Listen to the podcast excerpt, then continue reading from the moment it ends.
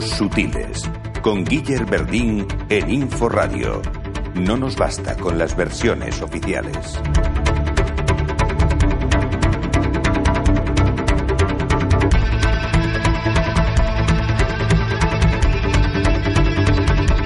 Para empezar he de decirles que como pasa tantas veces, la muerte de alguien nos hace recordarlo.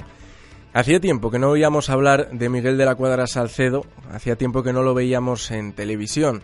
Su avanzada edad y sus problemas de salud hacían que estuviera apartado eh, últimamente de los medios, también de la ruta Quetzal, que fue una de sus mayores, uno de sus mayores legados. Aunque ahora tenga nombre de banco esa ruta. Miguel de la Cuadra Salcedo fue lo que muchos llaman un héroe. Si hace unas, semanas hablábamos de los tres compañeros por fin liberados en Siria y los llamábamos héroes, no podemos dejar de decir lo mismo de De la Cuadra.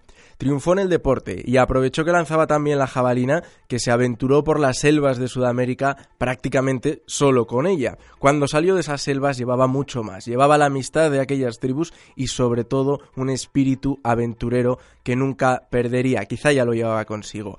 Además de la lanza, llevaba también una cámara y grabó tales secuencias que en televisión española lo contrató para cubrir conflictos y se fue a África, donde lo dieron por muerto, por cierto, y de allí a un montón de sitios más.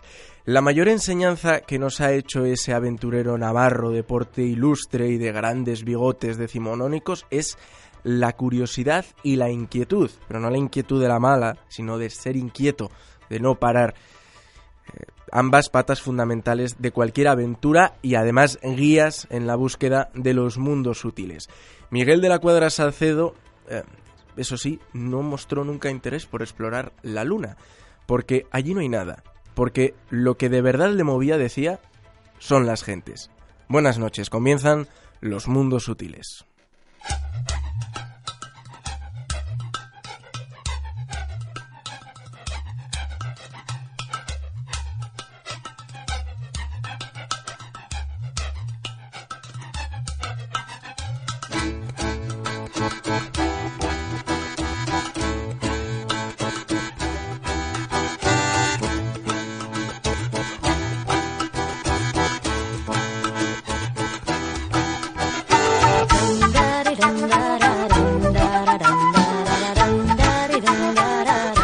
Programa 98, 36 de esta cuarta temporada. ¿Qué tal? Soy Guiller Verdín, ¿cómo están?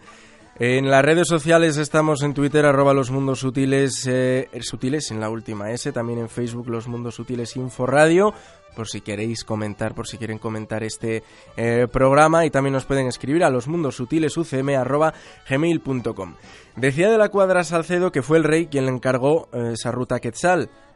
Aunque no se lo pidió explícitamente, le encargó algo para pues un acontecimiento que había con relación a, un, aniversario del descubrimiento de América. Del rey, precisamente, hablaremos esta noche, de su papel en la transición, pero como siempre desde un punto de vista, eh, me parece que distinto al que contaba Victoria Prego. ¿Qué rol jugó la CIA en conformar nuestro actual sistema político. Esta noche nos visita Fernando Rueda, vamos a hablar de su última novela, del dossier del rey, vamos a hablar de qué papel tuvo la CIA en la transición española. Y también última etapa de la nota oculta, porque este es el penúltimo programa normal. Nos quedan otros dos hasta el programa 100, un programa especial en el que, bueno, pues eh, será especial, como su propio nombre indica. Pero de temporada habitual, este es el penúltimo, así que hoy ya terminan algunas series, terminan algunas secciones, la nota oculta será una de ellas. Eh, y vamos a buscarla por última vez en esta temporada en otro arte. Hoy vamos a hablar de partituras escondidas en cuadros y lo haremos como siempre con Vicky Bañoku. También último archivo LMS, vamos a hablar de la operación Blancanieves. Vamos a seguir hablando un poco de servicios inteligencia, pero de servicios inteligencia que tienen que ver con una organización religiosa, la Iglesia de la Cienciología, y una conspiración de infiltración en todo tipo de instituciones que llevó a la cárcel a muchos de sus miembros. Y terminaremos con también el último al descubierto. Hace unos días saltaba la noticia, hace un mes, saltaba la noticia de que un guardia civil asesinaba a tiros a un hombre de nacionalidad marroquí tras un accidente de coche. Pero quizás lo más inquietante de todo es que nadie sabe qué le pasó a ese hombre por la cabeza para actuar así. será en el último bloque del programa. Ahora, sin más dilación, vamos a comenzar eh, a charlar con Fernando Rueda, que ya está por aquí, en el control técnico Sergio Cabezudo e Inés Calviño. Thank you.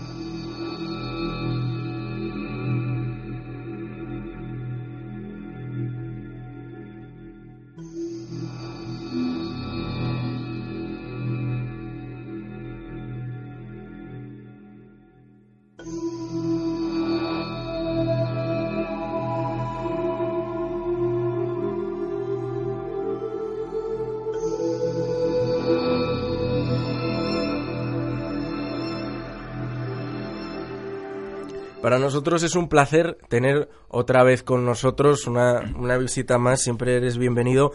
Fernando Rueda, maestro de periodistas de investigación y amigo. ¿Qué tal? ¿Cómo estás? Muy bien, encantado de estar con vosotros, ya lo sabes, es un placer.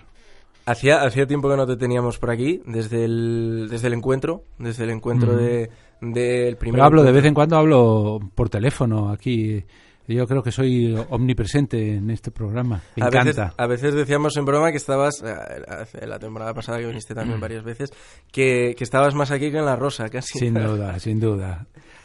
Eh, eh, te iba a decir, em, algo te iba a decir, pero se me ha olvidado. Ah, sí.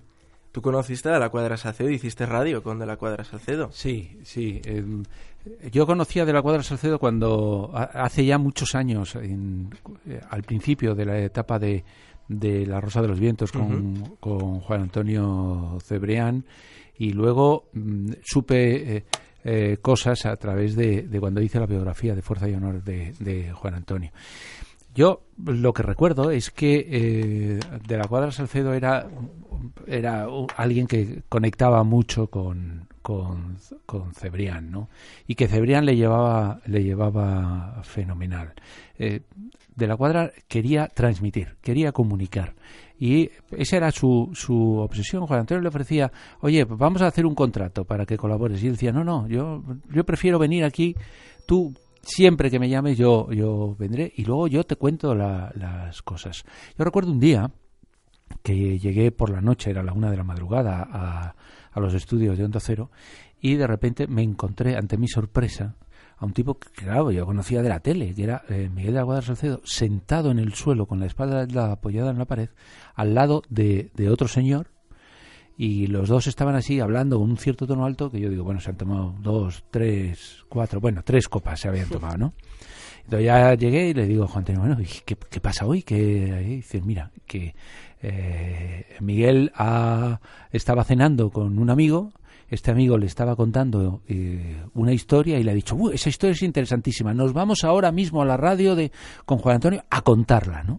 Es decir, ese era... Eh, Miguel de la Cuadra Salcedo. Era alguien que sabía que hacía las cosas que, que, que, quería contarlas, que quería transmitir eh, eso. Eso fue la ruta Quetzal, quería transmitir sus conocimientos. Y estaba en la ruta Quetzal y él entraba desde la selva, continuamente hacía lo que fuera por entrar en, la radio, ¿no? Es decir, era un gran comunicador y, y, la verdad es que es una sensible pérdida. Sí, sí lo es. Y como decíamos al principio, pues hay, hay veces que, jolín, que tiene que ser la noticia de la muerte de alguien para que volvamos a fijarnos en él. Vamos a hablar de, de, una noticia positiva, vamos a hablar de, del dossier del rey, que es la, la, iba a decir la segunda novela, es la tercera novela de Fernando Rueda, la segunda de, de esa saga del lobo. Eh, Jessy Cristóbal, muy buenas noches, ¿qué tal? Hola, buenas noches. Hoy no nos hablas de ciencia, vamos a dejar esa último, ese último Ciencia Sutil para la semana que viene. Hoy vas a hablarnos de Fernando. Cuéntanos quién es eh, Fernando Rueda, que ya lo conocemos de sobra, pero por si acaso. Un repaso a su biografía. Bueno, pues ese, él es doctor en, periodi en periodismo por esta casa, por la Universidad Complutense y actualmente imparte la asignatura de Semiótica de Comunicación de Masas y Periodismo de Investigación en el Centro Universitario de Villanueva. Hizo su tesis en el año 2000 2004 eh, se llamó el periodismo de investigación sobre servicios de inteligencia, así que ya vemos que desde sus inicios ha dedicado al periodismo de investigación. Ha trabajado en varios medios como Ya, Época, Tiempo e Interview y lleva 18 años en el programa de La Rosa de los Vientos de Onda Cero. Gran especialista en asuntos de espionaje, pero que nunca se ha dedicado al servicio secreto. Lo rechazó en su día porque él se quería dedicar a lo nuestro, al periodismo y a escribir. Con sus novelas de espionaje eh, se abrió paso y dejó a un lado la censura. Con La Casa en 1993 fue el primero que habló por primera vez en España sobre el servicio secreto, sobre el CSIT, que ahora conocemos como CNI. Eh, luego en 1999 escribiría ¿Por qué nos da miedo? el CSIT y en 2006 Servicios de Inteligencia fuera de la ley. Son algunas menciones, como también nos ha comentado antes. Eh, participó en la biografía de Juan Antonio Cebrián, Fuerza y Honor. En 2014, El regreso del lobo fue la antecesora de esta última novela, El dossier del rey.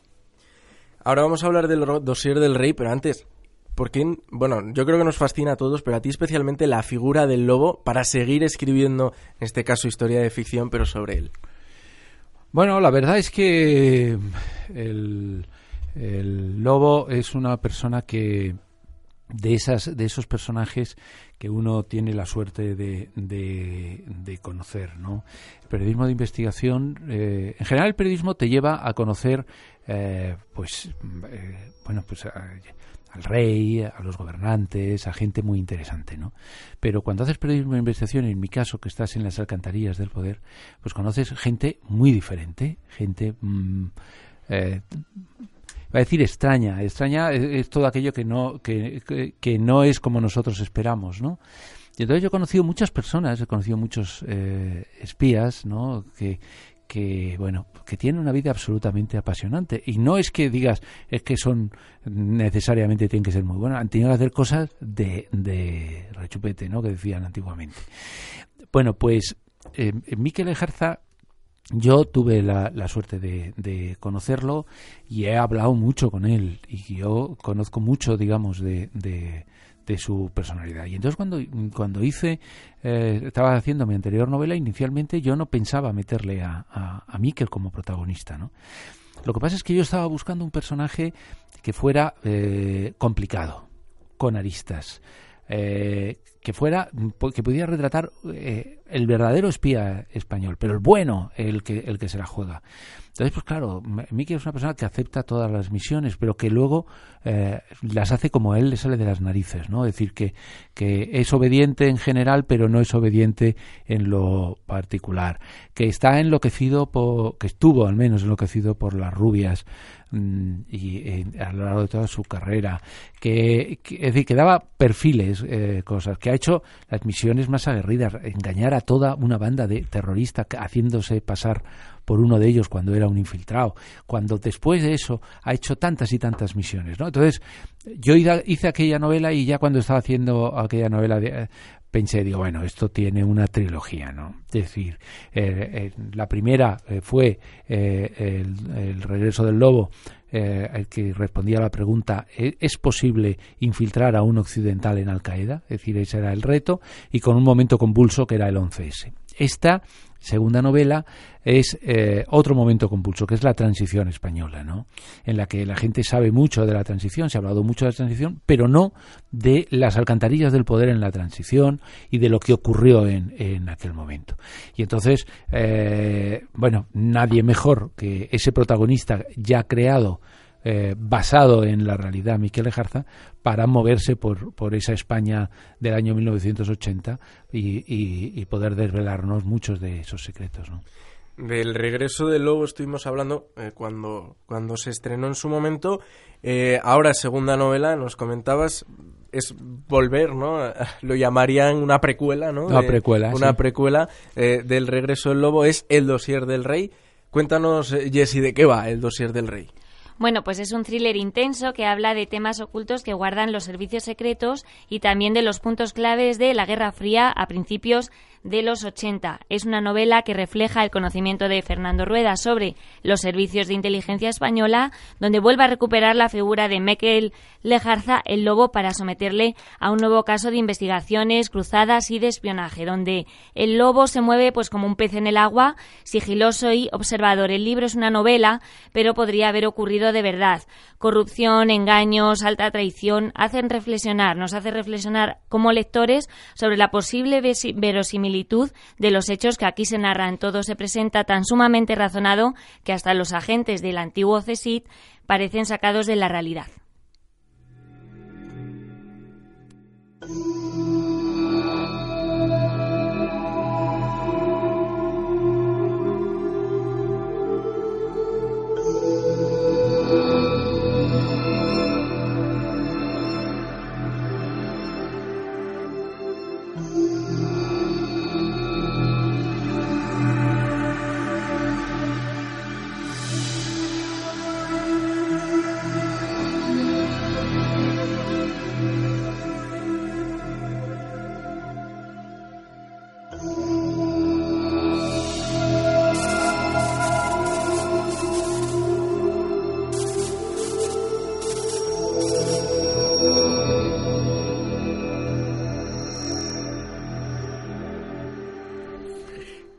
El dossier del rey, em, yo lo estoy, estoy en ello, estoy leyéndomelo.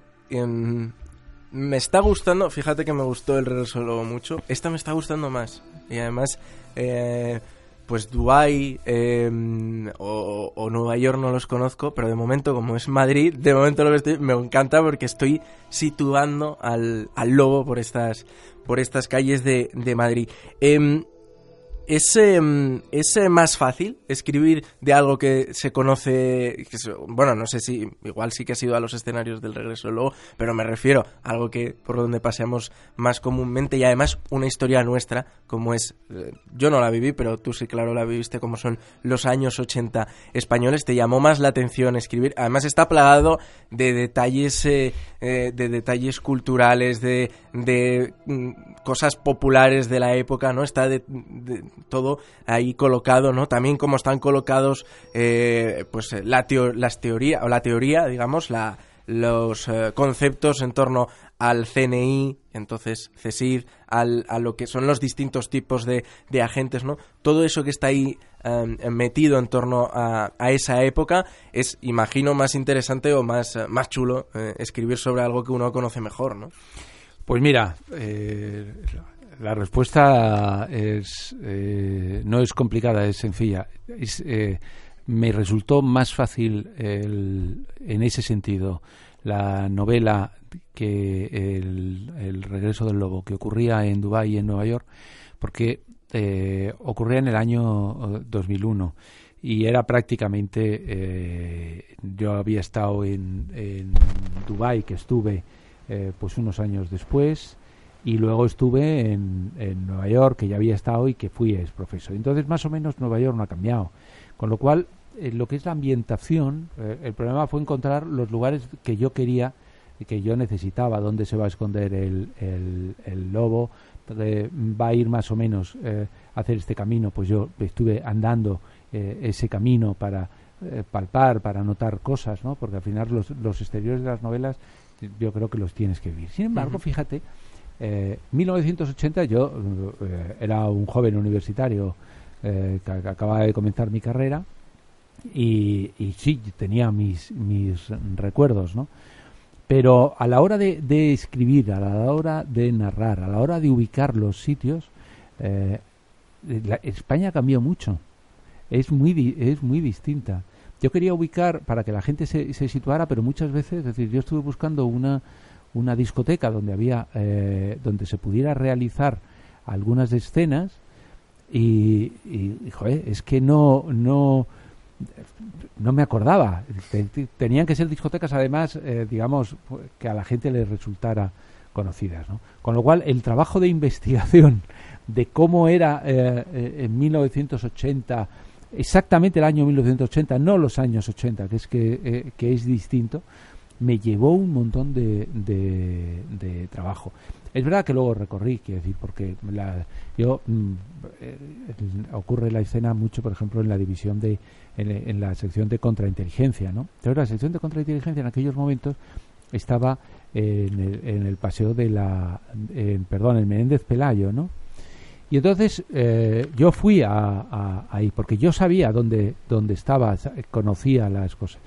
Pero claro, Mm, tienes que ir, porque no es porque el ambiente en el, que se mueven, el, enfrente del retiro, los bares cercanos, cómo era, es decir, no creas, es decir, que eso al menos a mí me, ha resultado muy complicado, pero al, mismo tiempo, como tú eh, insinúas, mucho más, más apasionante, porque era, era mi ciudad y era de alguna forma el, el este, ¿no?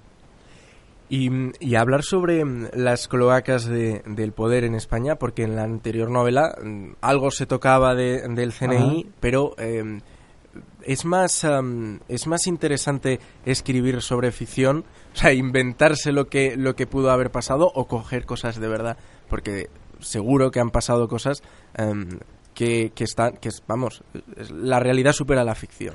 Sí, eh, hay un detalle que en la novela eh, que, es un detalle muy fuerte, ¿no? que es eh, eh, el jefe de estación de la CIA en España que lleva unos sobres y paga a agentes de la españoles de contrainteligencia, les paga en, dinero negro, les paga una nómina todos los, los meses.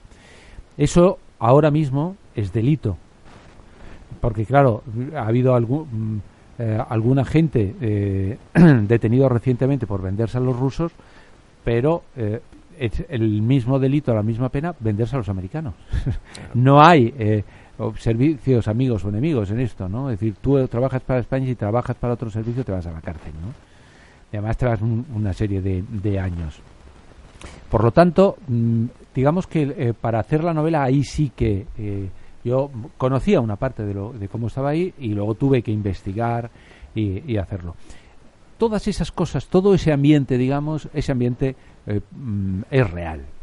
Es decir, o he tratado de que fuera real. Pero al final, de las novelas dices, es que parece que podrían ser verdad, como ha dicho Jessica.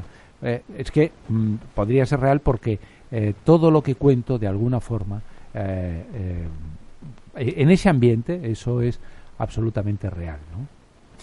Em, y, interesante también esa, esa situación, esas reconstrucciones de cómo era esa sede de contrainteligencia, que, que, aparece bastante, la relación, es interesante, tampoco desvelo mucho, ¿no? También las formas de expresarse, el, el, el jefe de, de la CIA en España había aprendido, esto es verdad, había, eh, había estado eh, antes en Latinoamérica y había aprendido español de Latinoamérica y por eso tenía esas expresiones que además metes ahí como cuando tampoco quiero desvelar mucho cuando habla con seres queridos el lobo mete expresiones en, en vasco no eh, en, en, euskera. Es el, el representante o el jefe de la, del CNI en España había estado antes en, como, como lo cuentas ahí en, en Sudamérica trabajando.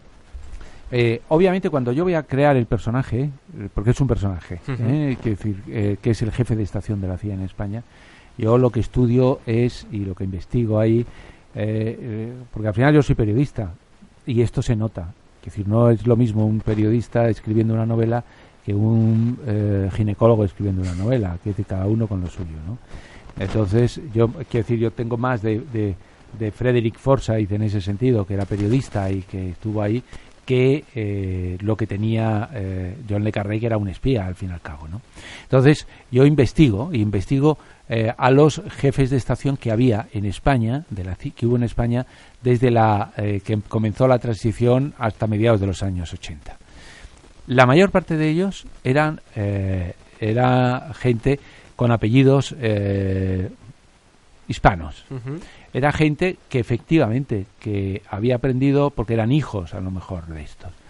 Y habían estado previamente a venir a España habían estado participando en eh, sediciones golpes de estado en Latinoamérica entonces digamos de alguna forma el perfil de este personaje es eh, nuevamente está basado en, en hechos reales no está basado en, en, el persona, eh, en los personajes del, de los jefes de estación. No representa a ninguno, pero sí de alguna forma lo representa a todos. Sobre todo en, en una cosa importante, ¿no? que es en la chulería. Es decir, los, los, los, la gente de la CIA en esta época en España eran tan chulos porque desde 1953, cuando Franco firma el primer convenio de amistad con, con Estados Unidos, eh, los americanos vienen, vienen, porque quieren instalar bases, pero Franco los necesita porque España pasa hambre y Entonces ellos vienen aquí y, y, consideran que esto es su república bananera.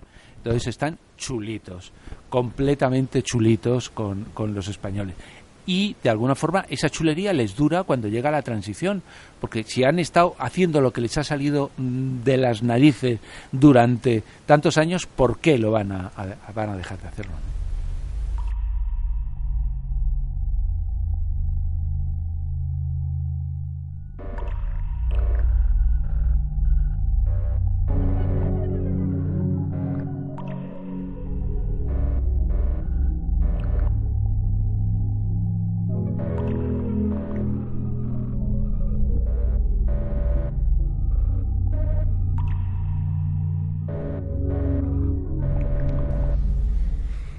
Em, vamos a hablar eh, de la novela, lo decíamos antes, que tiene muchísimo de, situaciones reales, muchísimo de historia, de verdad. Em, vamos a hablar de ello. Eh, eh, lo empezamos a avanzar antes, Estados Unidos tenía una presencia importantísima en España porque a Franco le venía bien las ayudas económicas porque era su también eh, a través de, Estados Unidos y del aval de Estados Unidos empezó a abrirse de forma internacional, luego gracias a entrar en la OTAN entramos en la Comunidad Europea, etcétera, ¿no? Eh, pero es, es interesante que lo mismo que de una forma mucho, digamos, un poco más exagerada o que sobre todo llamó mucho más la atención en Sudamérica, marcaron la historia política, en España también lo hicieron. Y ya no hablamos de algo tan complicado, pero que pueda tener algo de, verdad, quizás con, eh, por ejemplo, el tema de, Carrero Blanco, sino también con, con, el hecho de que el rey fuera el jefe de Estado, de las decisiones que tomaba el rey. ¿Qué, qué papel jugó la CIA en nuestra transición? Vamos a ver, la CIA en el, eh, llega en el 53, como, como te he dicho, y de alguna forma lo que hace es que, que se pone a, a controlar eh, toda esa la vida española y sobre todo y especialmente pensando en el enemigo ruso, ¿no? Entonces ellos llegan y eh, Franco odia a los comunistas, ellos también odian a los comunistas y con ese pretexto mm, lo van controlando, lo van controlando todo. Para Estados Unidos España estratégicamente es trascendental, es eh, vital de, de, de alguna forma, ¿no? Porque eh, es, somos el portaaviones de, Estados Unidos de cara a, la URSS, de cara al Pacto de Varsovia. Entonces, ese es el papel que, hay, que no hay que perder de vista para entender mm, lo que pasó en la transición. ¿no?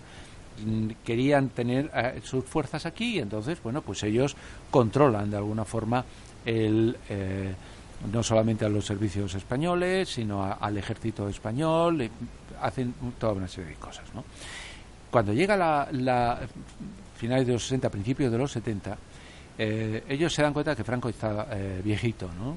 Y que de alguna forma eh, el, enemigo comunista va, a permanecer incluso cuando Franco se muera, ¿no? Entonces a ellos les preocupa qué puede pasar en España. Hay que recordar que en Portugal tiene lugar la revolución de los claveles a principios de los 70 y que eso hace que el régimen ya no lo tengan tan claro como lo tenían antes. Ah, y, el hecho de que Franco se vaya a morir, ellos eh, les hace hacer una apuesta para que España siga, eh, cambie de régimen, muy bien, que llegue la, la, otro régimen, pero que siga permitiéndoles hacer lo que quieren en España de cara sobre todo a ese, a ese gran enemigo. Y, y entonces es cuando en 1971 le encargan a Vernon Walter, que era el hombre del gobierno americano para España, eh, que era un antiguo militar que luego llegaría a ser director adjunto de la CIA, el que le encargan que vaya a hablar con, con Franco y a preparar la transición. Entonces este va con dos narices a Franco y eh, le dice más o menos, eh, general, que usted se va a morir y a ver qué pasa aquí, ¿no?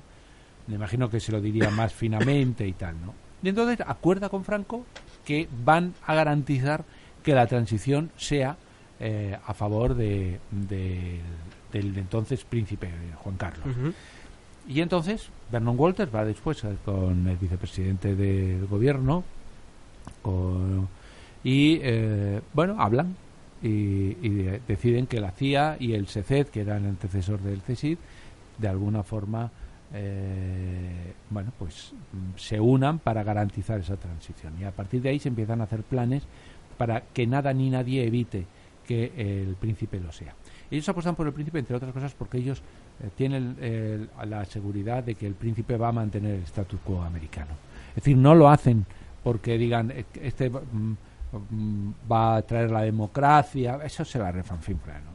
A ellos lo que les preocupa es mantener ese status quo que es eh, el, de ahí, ¿no?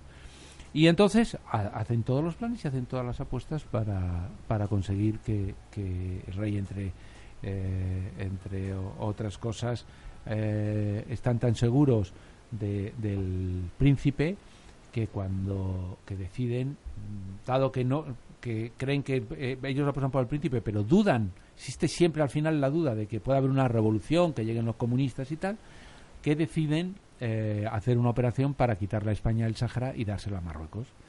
Que Marruecos es una dictadura eh, también monárquica con Hassan II y entonces ellos dicen, bueno, mejor que esté ahí a no que esté en, otro sitio, ¿no?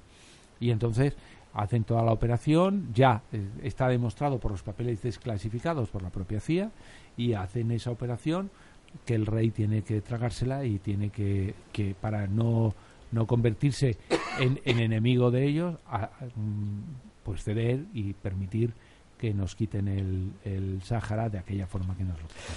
Que es muy interesante y además es un contencioso que sigue hoy abierto, ¿no? Lo, de, lo del Sáhara y es interesante eh, que, que, efectivamente el papel de Estados Unidos, ¿no? Porque claro, si el Sáhara, si surge, si en el Sáhara efectivamente triunfa el Frente Polisario, si hay uh, uh, pues un, un, gobierno de, de, de izquierdas, eh, filo de, marxista incluso y tal, tendría sería un problema grande para ellos. ¿no? Pues claro, eh, eh, solo, matiz es que en el Magreb, en aquel momento, Argelia estaba eh, alineada con los con, con, los rusos, ¿no?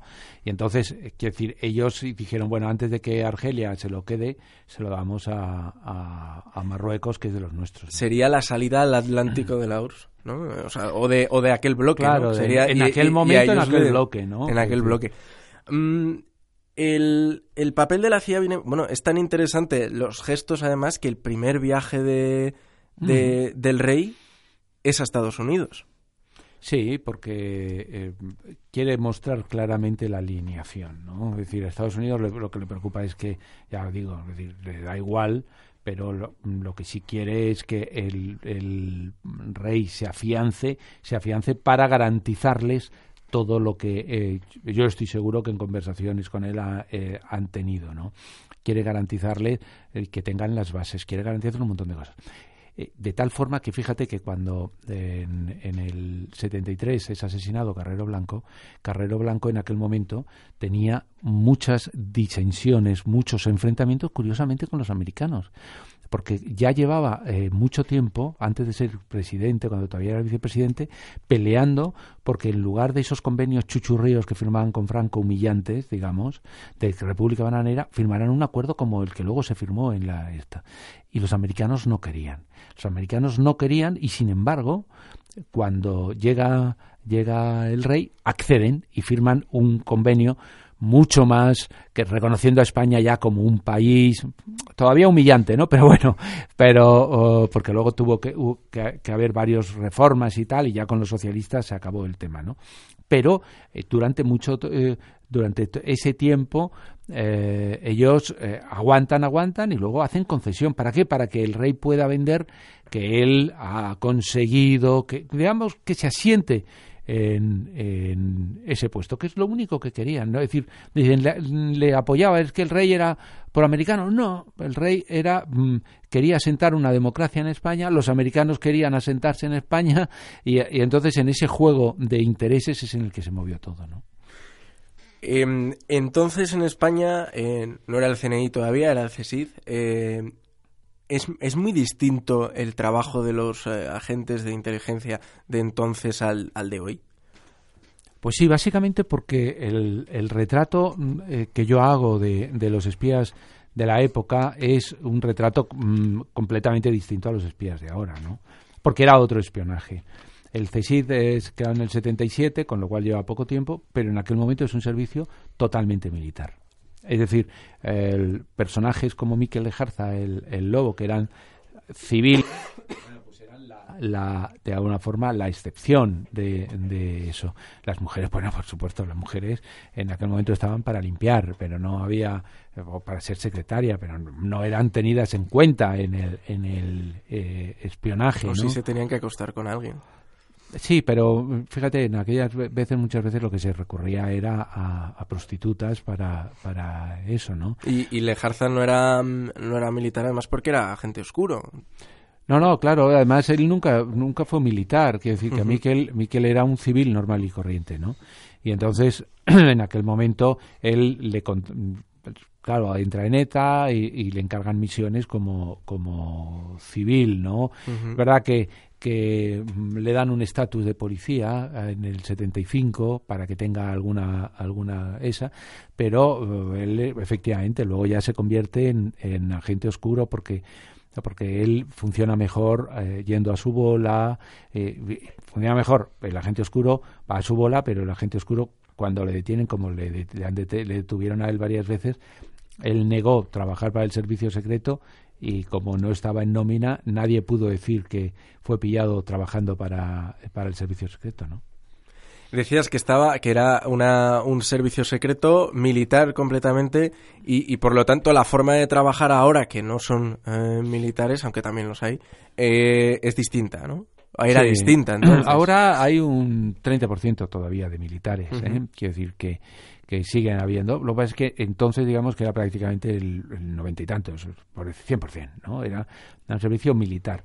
Por lo tanto, era un, era un servicio que iba jerárquicamente. Por lo tanto, el que cuanto más grado tenías, el coronel mandaba sobre el capitán. Y el capitán no levantaba la voz porque se iba a, a ferir espárragos, ¿no? Sin embargo, en, un servicio secreto normal eh, da igual de dónde procedas, ¿no? Lo importante son los méritos que tengas y tus capacidades, pero en aquel momento no. Y entonces, eh, bueno, pues eh, Miquel Ejarza tiene que sufrir el, eso y lo sufre en la novela. ¿Por qué? Porque los militares no aceptaban a los civiles y no consideraban que estuvieran capacitados para hacer todo ese tipo de, de cosas, ¿no?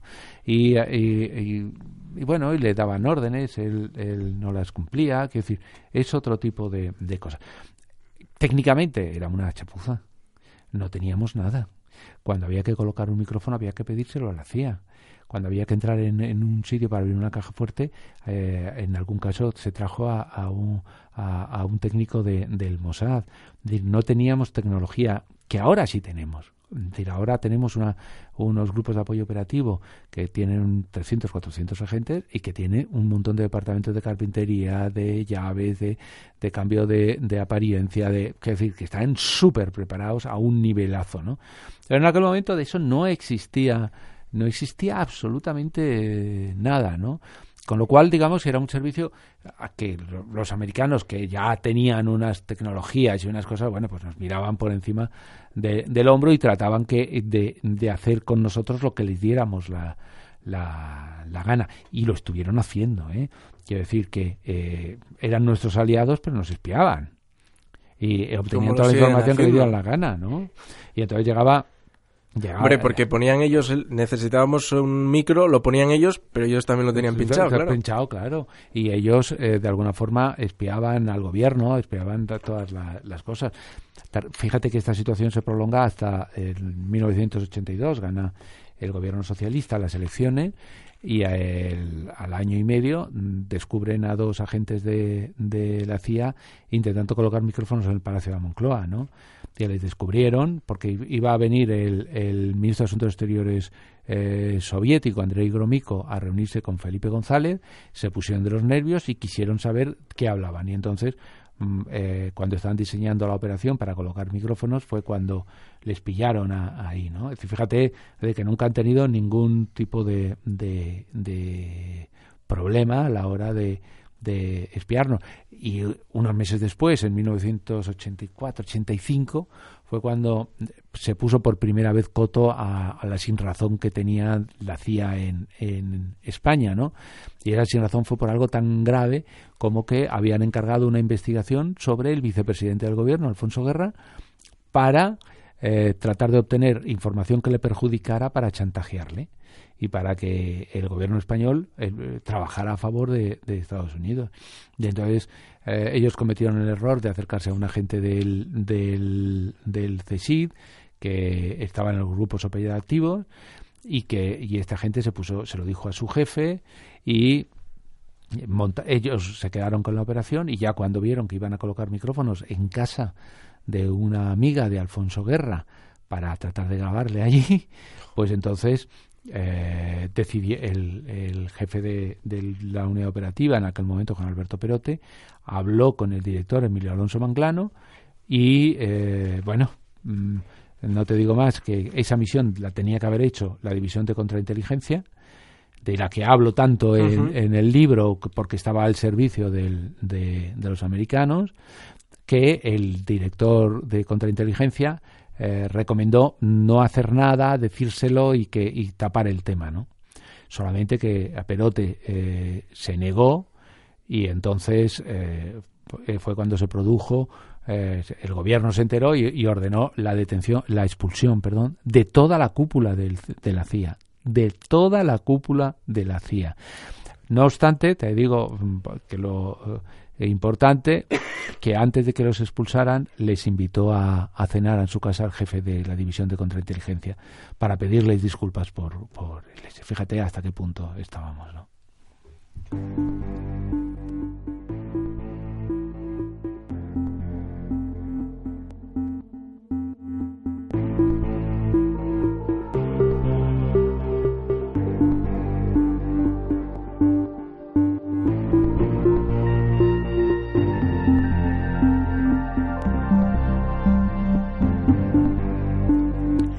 Dice el dossier de, prensa del dossier del rey. Por cierto, eh, no había visto antes dossier sin, sin una S. Está ya castellanizado, dossier sin. Yo tengo un, problema y es que eh, a veces lo escribo en las redes sociales y, no me fijo y aparecen las dos S. No, me corrigen con las dos S, ¿no? Que sí, sí, se corrige solo. A mí también me pasa al hacer el guion. Bueno, pues dice que, mm, la que a diferencia de otros escritores de novelas de espías, como John Le Carré, Ian Fleming o Graham Greene, Fernando Rueda no ha trabajado para los servicios de inteligencia. Lo que nosotros, como tantos, ponemos en duda, ¿no? y eso de que lo haya rechazado, bueno, pues como algunos, hasta después de ya de muy mayor y tal, alguna vez ya hecha toda su... lo acaban reconociendo, pues yo creo que pasará algo así con, con Fernando Rueda. Eh, vamos a aprovechar que es la última vez que te vamos a tener así hablándonos de, de, tu trabajo. Eh, de momento en esta etapa de, los mundos útiles para hablar un poco más de, eso, ¿no? Porque, bueno, hace, hace tiempo, la primera vez que nos viniste a decir, y yo creo que te lo recuerdo casi siempre, nos dijiste aquello, yo te pregunté, ¿te consideras un espía de espías? Me dijiste que sí. ¿Por qué, por qué lo de em, investigar, ¿qué, no, qué, nos llama tanto la atención de los, de los espías, qué nos llama tanto la atención de los servicios de, de inteligencia para hacer con ellos lo, lo que hacen ellos con, con todos los demás? Vamos a ver, el periodismo de investigación lo que pretende es sacar a la luz eh, lo que alguien trata de ocultar y que y eso que tratan de ocultar es necesario que la opinión pública lo conozca para eh, poder ejercer el control. Es decir, yo eso lo tengo súper claro y súper clarísimo. ¿Hay organismos, me pregunto, eh, que deben del Estado, que deben estar fuera del control público? El control no solamente lo ejercemos los periodistas, el control lo ejerce el, gobierno, el parlamento, los jueces, pero hay otro eh, y hay un control que es el control periodístico. ¿Alguien debe estar fuera de ese control? Yo creo que no. Nadie, absolutamente. Debe haber parcelas, matiz, debe haber parcelas secretas, sí. Eh, el Watergate, el Watergate, eh, Woodward y Bernstein sacaron el comportamiento ilegal del presidente de los Estados Unidos. Ahora bien, eh, luego le llevaron, eh, yo, he contado esto, mm, eh, a un agente de la CIA le llevó los planos de un submarino nuclear. Ellos no, no solamente no lo publicaron, sino que hablaron con la CIA para que llegara a un acuerdo. ¿Por qué? Porque dentro del, del, derecho a publicar que tenemos las informaciones que interesan a la opinión pública, los, planes, los planos de un submarino nuclear no le interesan a la opinión pública. Es decir, eso debe ser una parcela de secreto. hay parcelas de secreto. Ahora bien, las desviaciones de poder siempre es algo que debemos controlar los periodistas. Siempre. En el servicio secreto hay operaciones que llevan a cabo y que son operaciones que yo creo que no debemos contar. Porque son operaciones para obtener información, para hacer cosas que, bueno, pueden estar eh, llevando a, a, cabo y que yo creo que hay, habría que respetar no sus operaciones cuando hay desviación de poder. En, ese sentido, el periodista debe estar para contar, sobre todo porque el control del gobierno no funciona con respecto a los servicios secretos, porque el gobierno es parte de eso. Porque el gobierno disfruta mucho, no este todos, ¿eh? todos los gobiernos, no solo en español, sino de, de, todos los países, cuando se dan cuenta de lo que te hace un servicio secreto, es que es fantástico, es que te lo cuenta todo, es que descubre todo, es que es genial. Con lo cual, el control, eh, los políticos dicen, tú cuéntame todo lo que yo te pido, pero no me digas cómo lo consigues. Eso es general, eso es eh, en, general, ¿no? Eso lo dijo Eduardo Serra, ministro de Defensa, en, el Parlamento. Es decir, no es una frase me da. Yo eh, eh, les pido que me cuenten las cosas, pero no cómo las consiguen. Eh, el Parlamento, ya hemos visto lo que son las sesiones, que hasta luego nos enteramos de todo lo que han dicho, porque no cuentan secretos, porque no dicen, no existe un real control como existe en Estados Unidos. En Estados Unidos existe un real control de, de eso. Aquí en España no. Y el control judicial ya hemos visto, ¿no? El control judicial se lo, se lo saltan continuamente. Lo único que queda es el control periodístico. Por eso los periodistas tenemos que estar ahí. Los periodistas tenemos que ejercer un control, pero no porque a nosotros nos interese, sino porque es el derecho de la, de la opinión pública. Yo, eh, recuerdo el escándalo de cuando del espionaje eh, en los años 90, en el año 95, que se descubrió, en el cual eh, escuchaban aleatoriamente y no tan aleatoriamente las conversaciones de los grandes cargos de, de, de este país, del gobierno, del rey, de todo el mundo lo escuchaban. Por favor por favor, eso, eh, si no sale en prensa, si no se hace eso, no, no, habría seguido hasta ahora. Es decir, ¿hay que poner coto a, los servicios secretos? Sí, porque no. Una cosa es que eh, hagan determinadas cosas que podemos entender. Mm, es lógico que eh, coloquen micrófonos en la embajada de, de Libia o de Irán.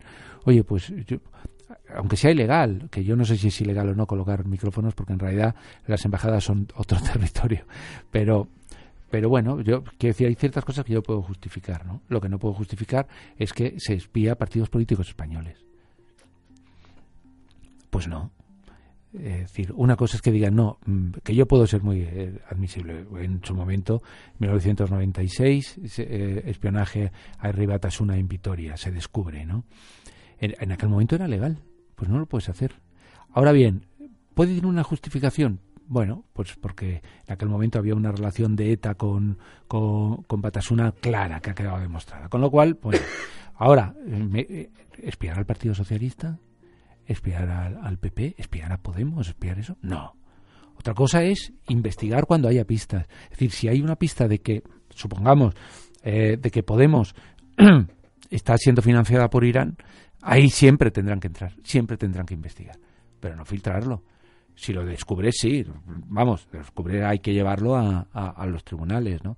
Pero lo que no puedes es, participar en las guerras, en esas guerras de, de, no tengo pruebas, no es verdad, porque no está demostrado, porque no se ha demostrado, y tratar de lanzar pruebas para tratar de implicarle a Podemos a cualquier otro partido que me da igual en, en este terreno, ¿no? Cuando uno piensa en, periodismo de investigación, mm, claro, es que eh, es, es, precisamente hay que hacer ese trabajo de investigación para llegar a cosas que están tan recónditas, a tantos misterios, y es como eh, lo apasionante de ver cómo se descubre lo que no tiene que ser descubierto, ¿no? Y es esa aventura, porque al final pensamos en periodistas de investigación como aventureros, que lo son, y como, bueno, pues meterse y, y conseguir lo que en teoría no se consigue. Hasta hasta qué punto es, es tan complicado como, como parece desde, desde fuera o no, igual es más fácil. Eh, mira, yo llevo muchos años explicando periodismo de investigación. Explicando periodismo de investigación como profesor y como profesional de, de, de eso. Hay unas técnicas y hay unas estrategias. Es decir, dice, no, es que eso, hay quien dice que es periodismo normal. Bueno, yo creo que es periodismo normal eh, eh, con, con, el uso de, determinados eh, procedimientos que normalmente no se utilizan en el día a, a, día, ¿no? Eh, hay que ser periodista con experiencia, hay que tener una serie, una serie de, cualidades. Pero el periodismo de investigación yo creo que es vital y que lo está eh, demostrando. Lo que pasa es que yo, mm, en esta sociedad en la que estamos, yo haría, en, estos momentos en España, en los últimos años, yo haría un matiz. ¿no? no es lo mismo periodismo de investigación que periodismo de filtración. Vamos a ver, los papeles de Panamá alguien roba unos papeles, una base de datos, y la entrega a unos periodistas. Eso no es periodismo de filtración, porque alguien te filtra la base de datos, pero tú haces el trabajo de investigación. Tú compruebas las cosas, tú buscas los nombres, tú haces la investigación sobre quiénes son esos nombres, sus relaciones, las fechas, etc.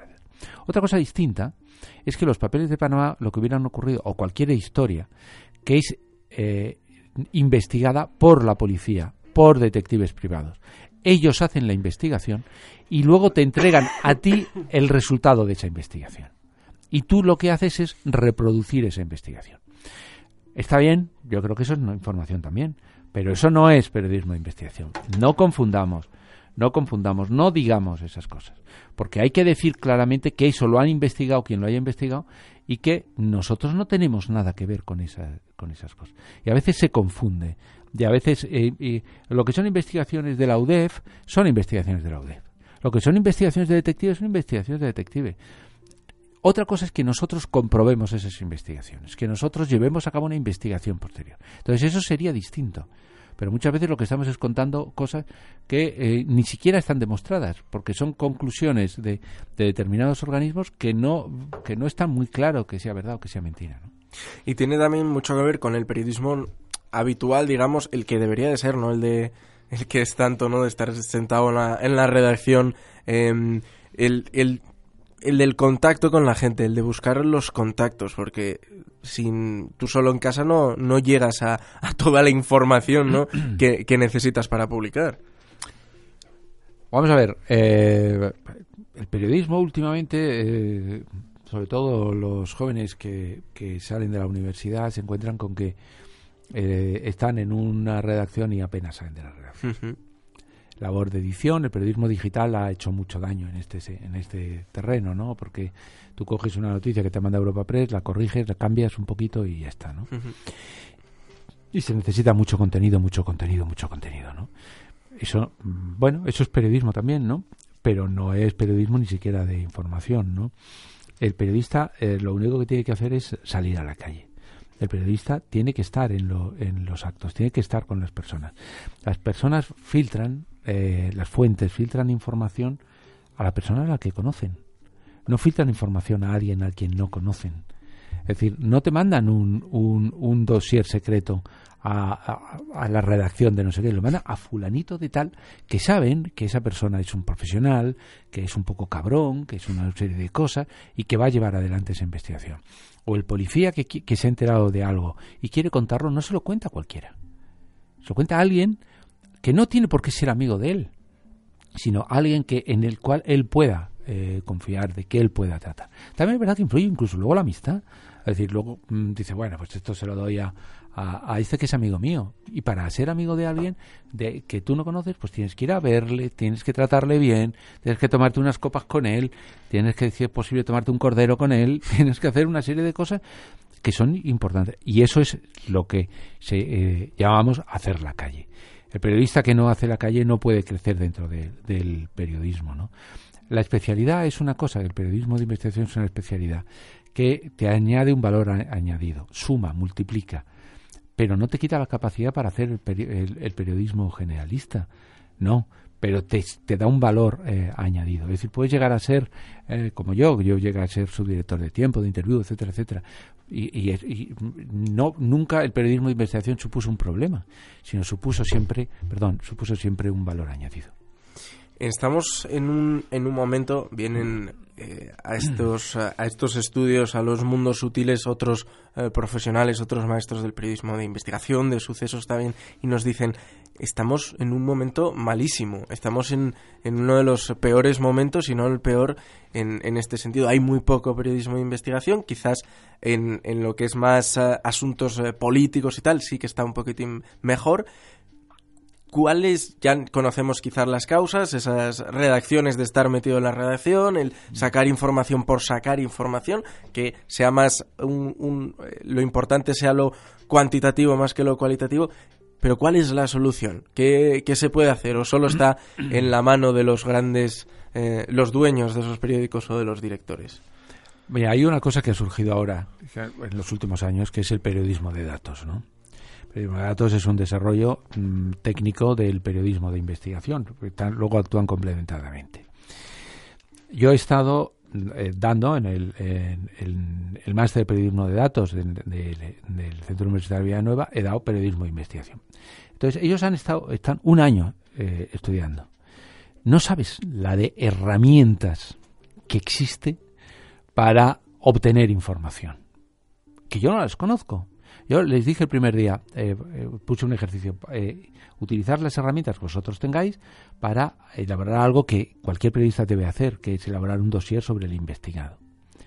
Bueno, entre otras cosas, me, dijeron cuáles eran los temas que a mí me habían interesado más en los últimos cuatro meses, analizando mi participación en las redes sociales. Es decir, existen ya esas herramientas. Es decir, tecnológicamente hemos avanzado mucho. Que se sabe poco, que se cuenta, que hay que ir a los sitios a, aprender. Yo creo que hay que eh, aprender esas herramientas, que son herramientas de periodista que busca eh, información secreta no sustituible por, por, por eso. Hay mucha gente que utiliza a los periodistas en sus objetivos a veces hay que dejarse utilizar. Yo creo que hay, mm, bueno, hay temas en los cuales nosotros decimos ahora vienen las elecciones y ahora y de repente nos llegan en, las elecciones empiezan a llegar dossier sobre corrupción de candidatos, ¿no? Hay que publicarlas.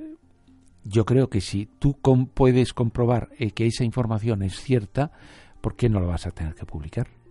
Aunque sepas que, te lo han filtrado con un, con un origen. Lo que no podemos hacer es publicar información, publicar información no contrastada, que nos la han filtrado, y que un informe de, de la UDEF, un informe del juez dice, eso está claro que no, es decir, lo que tenemos que hacer es nuestra información y alejarnos de esos de esos filtradores que a veces lo que hacen es que nos dan buena información para a cambio de que luego cuando nos den información de baja calidad nosotros la publiquemos. Eso es lo que está pasando y eso es lo que no se debería permitir. Fernando, estaríamos hablando la, noche entera, es más, seguiremos luego, pero tenemos que terminar el, el programa porque en Inforradio tienen que seguir emitiéndose, aunque luego va una repetición también de los mundos y luego creo que otras dos porque las madrugadas de los lo que tiene eh, en Inforadio tenemos que reponer programas. Claro como todo y, y en eh, eh, bueno pues reponemos los mundos útiles también no un montón eh, pero tenemos que, terminar este programa. Muchísimas gracias por estar otra vez con nosotros, por enseñarnos tanto.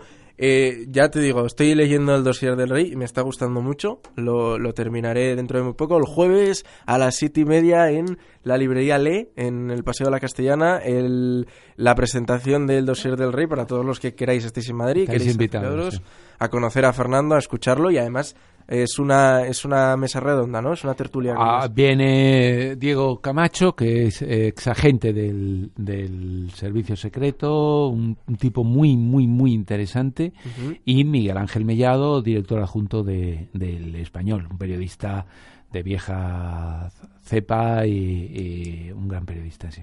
Pues muchas gracias, Fernando. Un abrazo fuerte para ti y para todos y que aprobéis ya el curso que este que acaba. Nosotros seguimos ahora en los mundos sutiles con la nota oculta.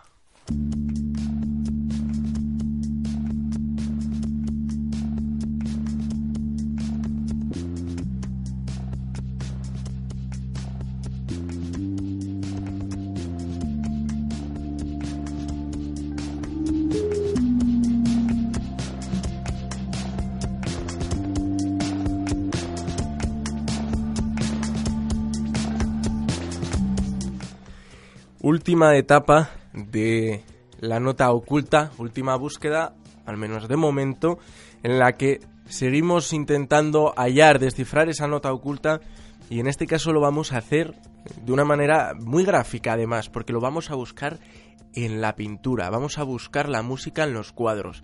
Muy buenas noches, Vicky Bañoku, ¿cómo estás? Muy buenas noches, Giger, muy bien. ¿Y tú? Muy bien. Em, bueno, como todos estos últimos programas, ¿no? Mm, por un lado bien, porque los hacemos, pero por un lado pensar que, bueno, la última nota oculta. Em, es muy interesante porque a una dos artes, esta sección de hoy, y a una misterios y a, una enigmas, como puede ser la primera pregunta, que por qué guardar, eh, meter partituras en cuadros, ¿no? Pero antes, cuéntanos eh, lo curioso, ¿no? De esto de, de encontrarse, de que haya gente que haya dicho, mira, aquí hay... Alguna vez habíamos visto alguna cosa, por ejemplo, lo del Jardín de las Delicias, que lo recordaremos hoy por si acaso, pero hay música dentro de algunos cuadros. Por supuesto, de, de, eso vamos a hablar hoy, porque fíjate, hay obras de arte que no pueden pasar desapercibidas, sea por el misterio que lleva la vida de su autor, por las circunstancias en las que se pintaron o simplemente, como hemos comprobado miles de veces en la nota oculta, porque todo tipo de arte tiene una faceta misteriosa, o al menos desconocida para el gran público. Por eso, como has dicho tú en esta última nota oculta, me ha parecido interesante hablar de lo que pasa cuando dos tipos de arte se fusionan, la pintura y la música, ¿vale? Empezamos por la última cena de Leonardo da Vinci. Sin duda es uno de los cuadros más estudiados por todo tipo de investigadores en el mundo. El contenido de este cuadro ha dado tantas interpretaciones que cubre varias dramas, como la literatura, la ciencia, la historia, pero también la musicología que es lo nuestro. Pues uno de esos estudiosos del cuadro, el italiano Giovanni Maria Pala, así se llama, está convencido de que la pintura esconde una partitura a través de las hogazas de pan que se encuentran en la mesa y las manos de los comensales. Pala es un músico italiano que por una razón que desconocemos, otro mini misterio en esta parte, se puso muchas horas analizando el cuadro porque quería encontrarle algún misterio y lo logró. Nos habla de un requiem eh, que bien podría ser un himno a Dios, y la prueba que presentó fue muy sencilla. Solo hace falta trazar las cinco líneas de un pentagrama, cruzando el cuadro y marcando cada elemento, panes y manos, en este caso, como una nota musical. Al final vemos cómo se conforma una partitura completa con una pieza de 40 segundos. ¿Qué tal si lo escuchamos?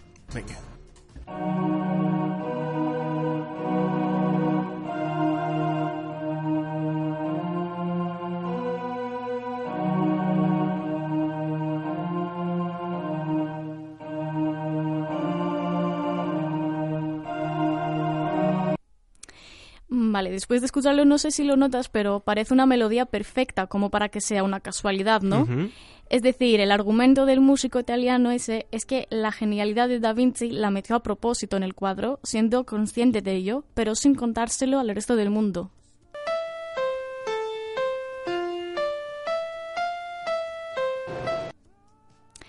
Y con esto pasamos al segundo cuadro, El Jardín de las Delicias del Bosco.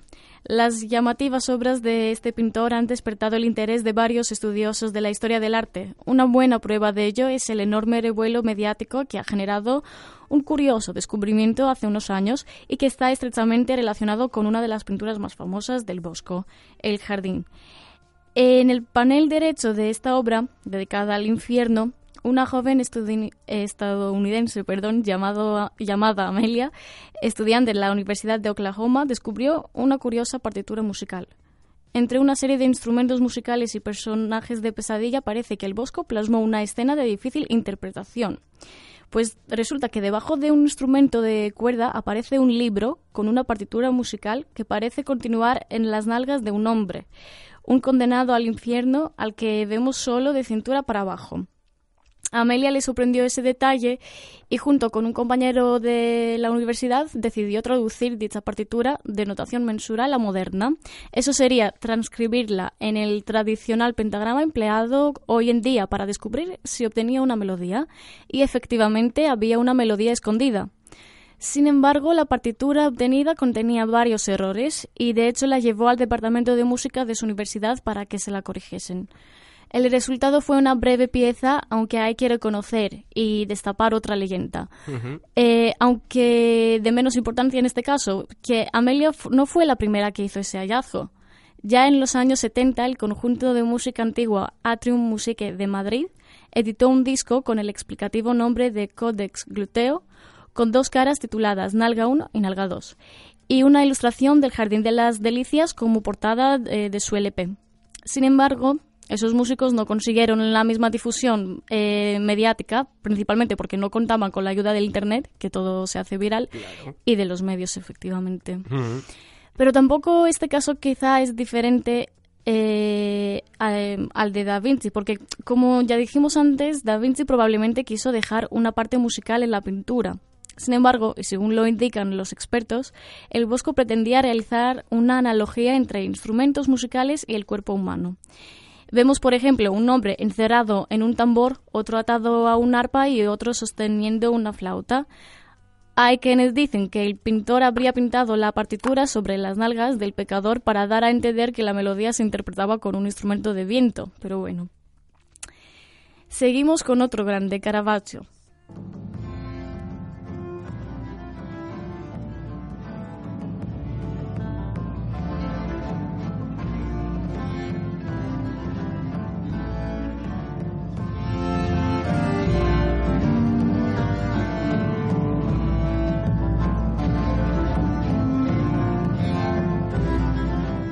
Su cuadro En la huida a Egipto de 1597 tiene otro carácter, más religioso. Igual que en el cuadro del Bosco, en una parte de este encontramos una partitura. Se trata de, un motete, así se llama, forma musical que emergió a partir del siglo XVIII y que después quedó en desuso con el devenir del Renacimiento y la música barroca. Y es un motete que tiene por texto un fragmento del Cantar de los Cantares. Por tanto, también ha tenido que pasar de un proceso de traducción, digamos, a lo que sería nuestro pentagrama de hoy en día.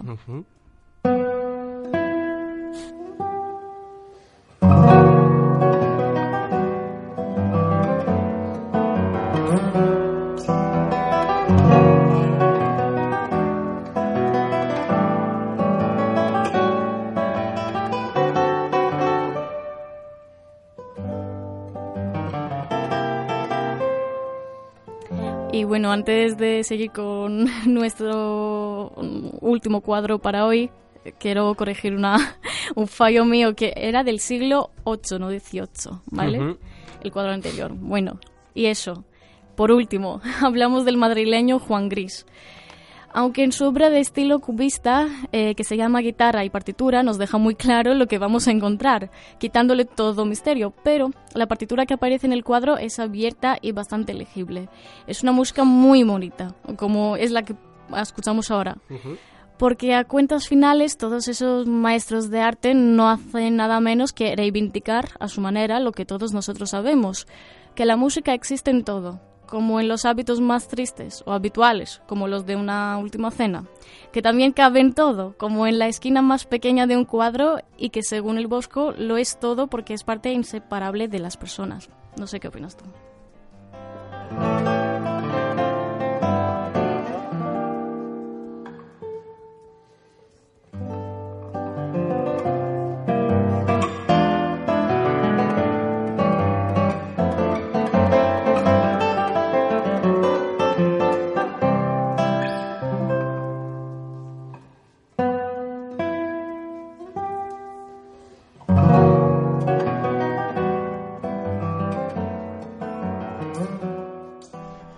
Yo una vez más escuchando música, una música eh, distinta, mm, porque no la encontramos de una forma convencional. Aquí sí que ha habido una búsqueda, ¿no? De esa nota oculta, nunca mejor dicho. Em, y es una manera muy interesante, ¿no? De, cerrar esta serie. Eh, es interesante también que todas, aunque haya las haya de forma muy em, complicada dentro de la obra, todas son eh, interpretables con alguna adaptación, sí. pero mm, todas tienen una melodía, todas tienen un ritmo, no son notas sueltas al azar. Quizás esto es lo más interesante de todo, sino que es que están puestas a posta, están compuestas estas melodías. O no. En el caso, por ejemplo, que dijimos antes de, Juan Gris, sí que es aposta, porque si ves el cuadro, la partitura es un libro abierto con la partitura. En sus páginas eh, aparece la, la partitura. Pero en otros casos que vimos que está en la esquina de tal detalle, de tal persona, de... No sé si, todo si eh, ¿Hay una reinterpretación para componerlo o el autor al colocar esas notas estaba componiendo? Eh, este es el misterio, diría yo, en algunos de los casos que hemos visto. Es muy interesante.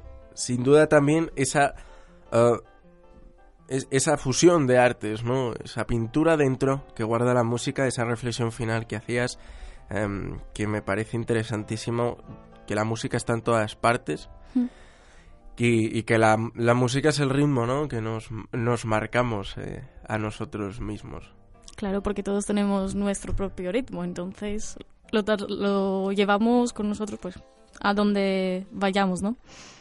Y luego también como dentro, estas músicas mm, hacen más, más grande aún esa, esa obra eh, artística que no se queda solo en lo pintado, sino que tiene mucho más aún, que esa historia que nos está contando el autor se puede interpretar de, de muchas maneras. Claro, es como si tuviera una doble lectura, ¿no? O una, no sé, o como si fuera eh, más que una historia, dos historias. No sé, me, parece. Que añade un aliciente. Podría ser interesante, fijaos, em, escuchar estos temas viendo esas obras, ¿no? Quizás tendríamos una experiencia distinta, mucho más rica, mucho más completa. ¿eh? En algunos casos, quizás los autores lo, lo, hubieran, lo hubieran pensado. De acuerdo, yo creo lo mismo, que es más que... O sea, no, hay que fijarse más en los detalles, en, en las cosas, y ahí, pues sí, al final vas a ver que en todo hay un sentido, no sé, más allá de una primera vista, de una primera impresión. Hay que ir más allá. Mm. Hay que buscar. Hay que buscar los mundos sutiles. Hay que buscar los mundos sutiles también de en la pintura, ¿no? Em, esa frase está en, en El Maestro del Prado, Javier Serra, ¿no? Buscándolo, algo así como la búsqueda de los mundos sutiles en la pintura. Pues mira, todo se relaciona antes había salido nacido este programa, ¿eh? No, quiero decir que la hayamos cogido, la, obviamente es del poema de Machado, pero eh, no, de, no de la obra de Javier, a quien le mandamos un, un abrazo desde aquí. Pues nada, aquí se termina esta serie eh, interesantísima y maravillosa. La música, los misterios de la música desde el principio en los mundos sutiles y hasta el final de esta etapa. Eh, la semana que viene no habrá la nota oculta, pero la, en el último programa, en el programa 100, claro que estarás. En el programa 100 hablaremos tranquilamente, ¿no? De lo que de lo que ha sido esta sección en esta en esta aventura. Eh, hoy hablábamos de aventureros, hoy hablábamos de exploradores. Los mundos útiles también es una aventura, también es una empresa, ¿no? Eh, este, obviamente en el sentido de la empresa, en el primigenio, ¿no? En el de la aventura, en el del proyecto, en el de eh, atrevernos a hacer algo buscando y también en la música. Así que Vicky, muchas gracias, muy buenas noches. A ti, muy buenas noches, Giger. Nosotros ahora pasamos al último bloque de los mundos sutiles de esta noche, al más oscuro, con el descubierto y con archivo LMS.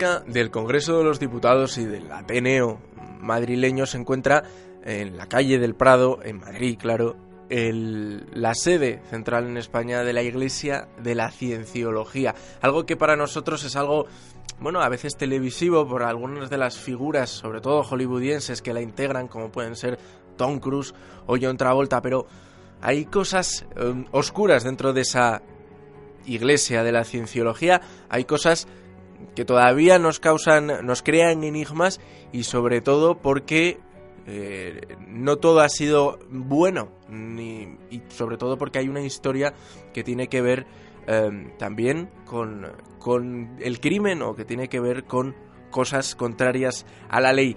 Conspiración también en la Iglesia de la Cienciología. Por eso, en este último archivo LMS de esta etapa, que abrimos esta noche, este último archivo LMS en Inforadio. David Mulé, muy buenas noches. ¿Qué tal? Buenas noches, Guillermo. Buenas noches, Alejandra. Vamos a hablar de la Iglesia y la Cienciología, de la que nunca habíamos hablado en los mundos útiles. Fíjate. Pues no sé si hacéis bien, porque conociendo lo que viene siendo la, lo que vamos a comentar esta noche, pues bueno, ya lo comentaremos. Alejandra García, muy buenas noches. Muy buenas noches, Guillermo. Hola, David, ¿cómo estáis? Hola.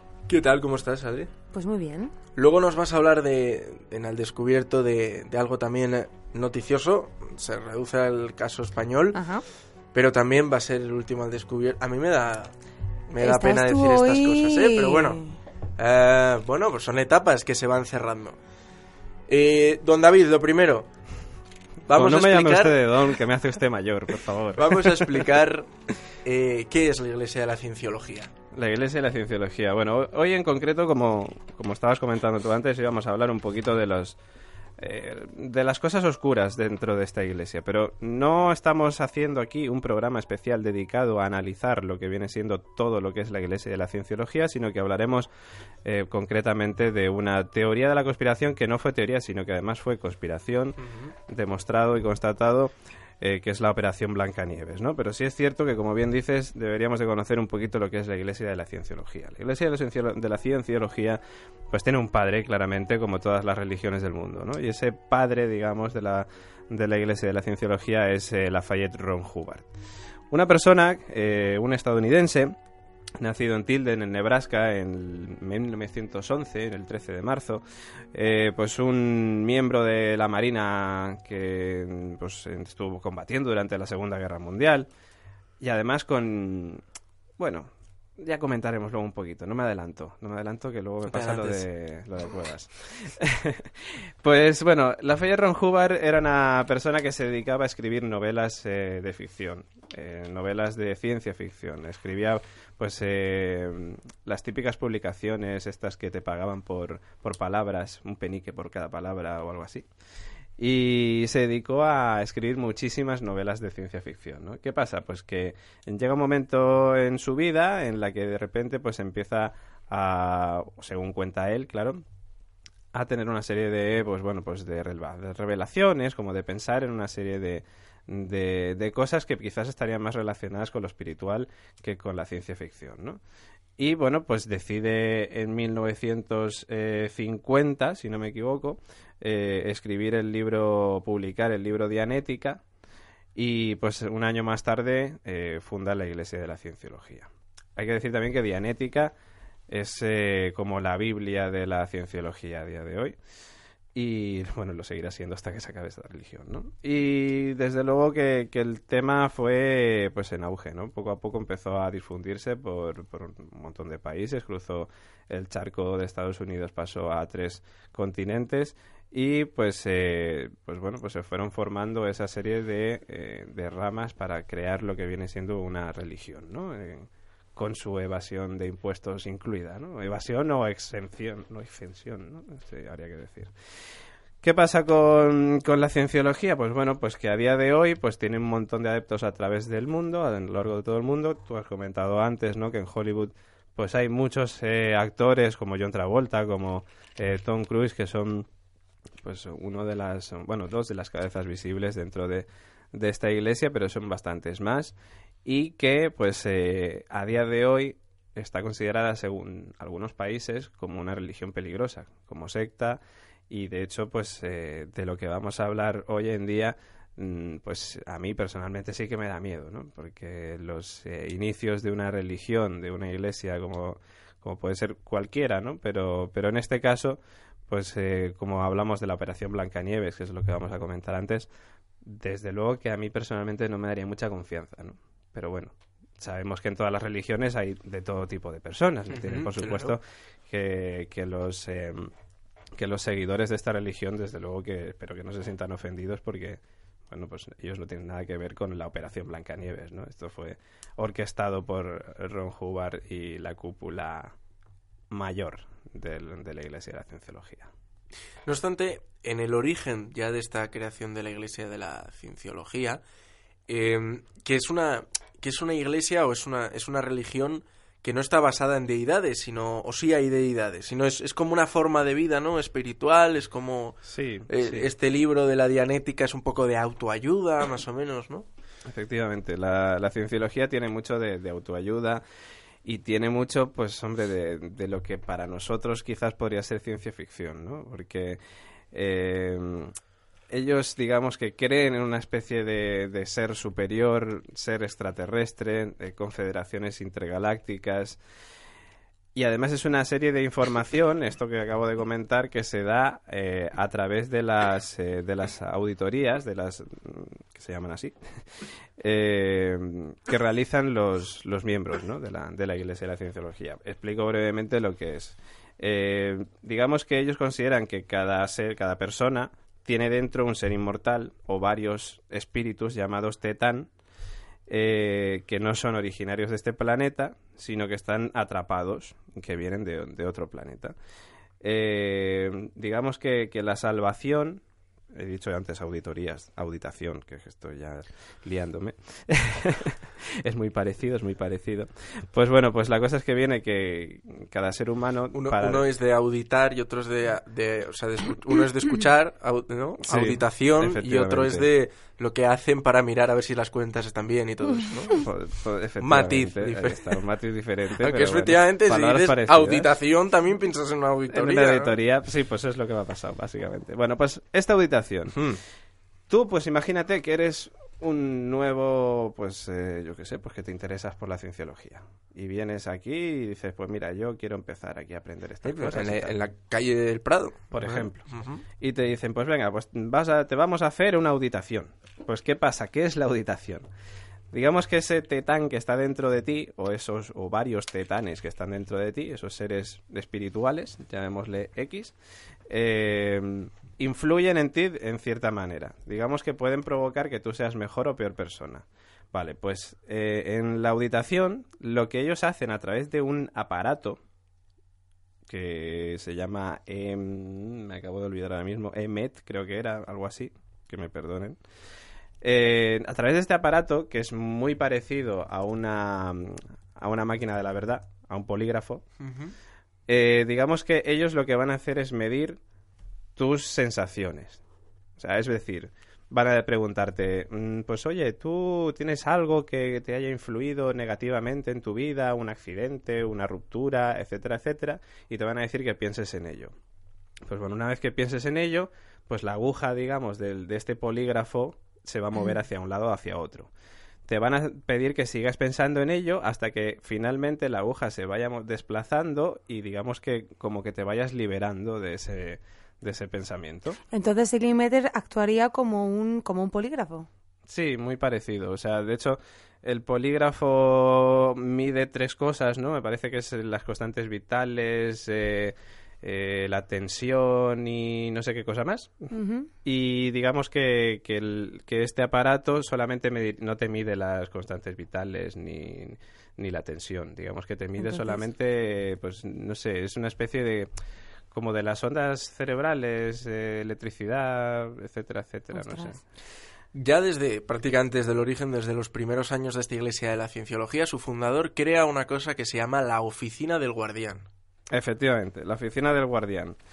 ¿Qué es la Oficina del Guardián? Pues eh, va a ser la protagonista de, de, lo que viene siendo la operación Blancanieves, ¿no? La Oficina del Guardián estaba, digamos, representada por una serie de, de personas, por la cúpula, por el núcleo duro de, de la Iglesia de la Cienciología, con su esposa eh, al frente.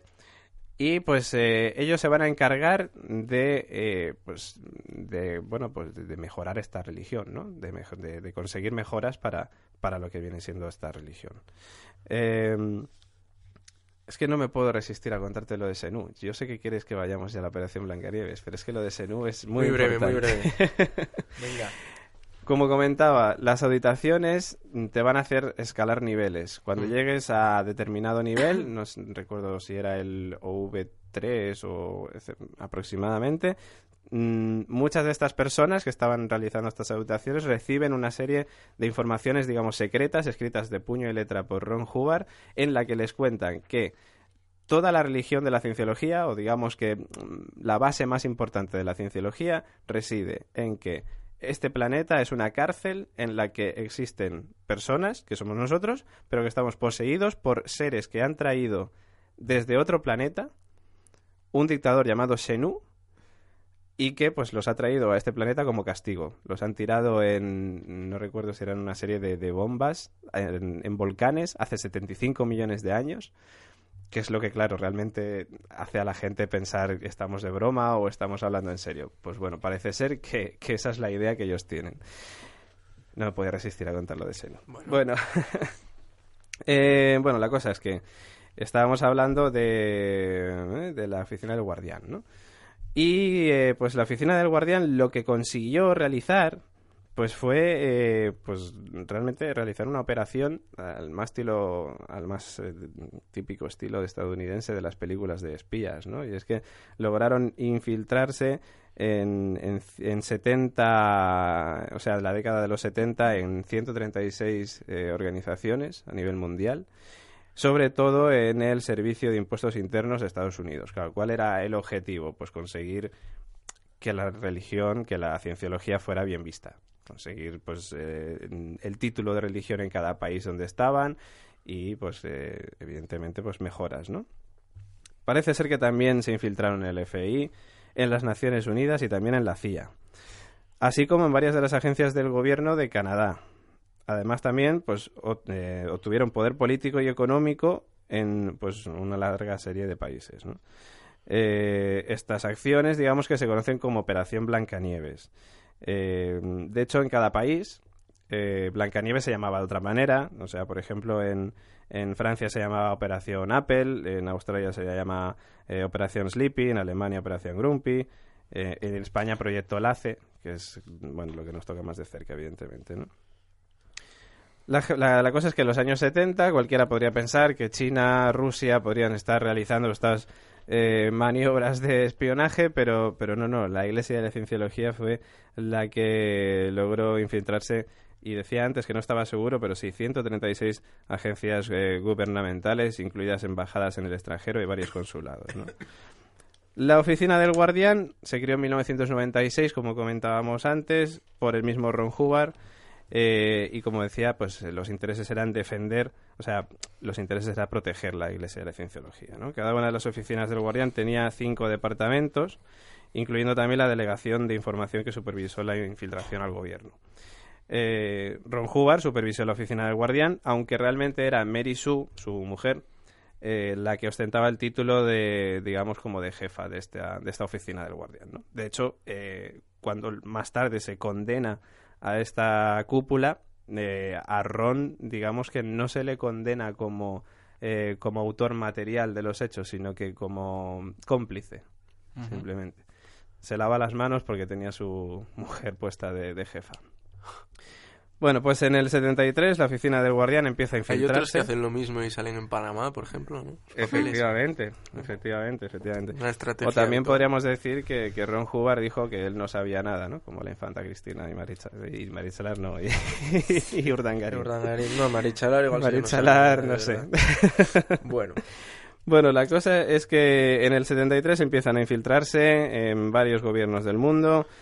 Eh, sobre todo en los Estados Unidos. ¿no? Preocupados por la reputación de la cienciología, la oficina del Guardián decide infiltrarse también en la Interpol con el fin de tener documentos relacionados con toda la cienciología y que conectaban a Ron Hubbard con actividad, con actividad criminal. Es, esto es algo que hay que comentar porque es cierto que hay mmm, muchos testimonios de personas eh, que han visto o que han comentado o que tienen pruebas en su haber de que pues eh, Ron Hubbard estaba relacionado con algún tipo de actividad criminal.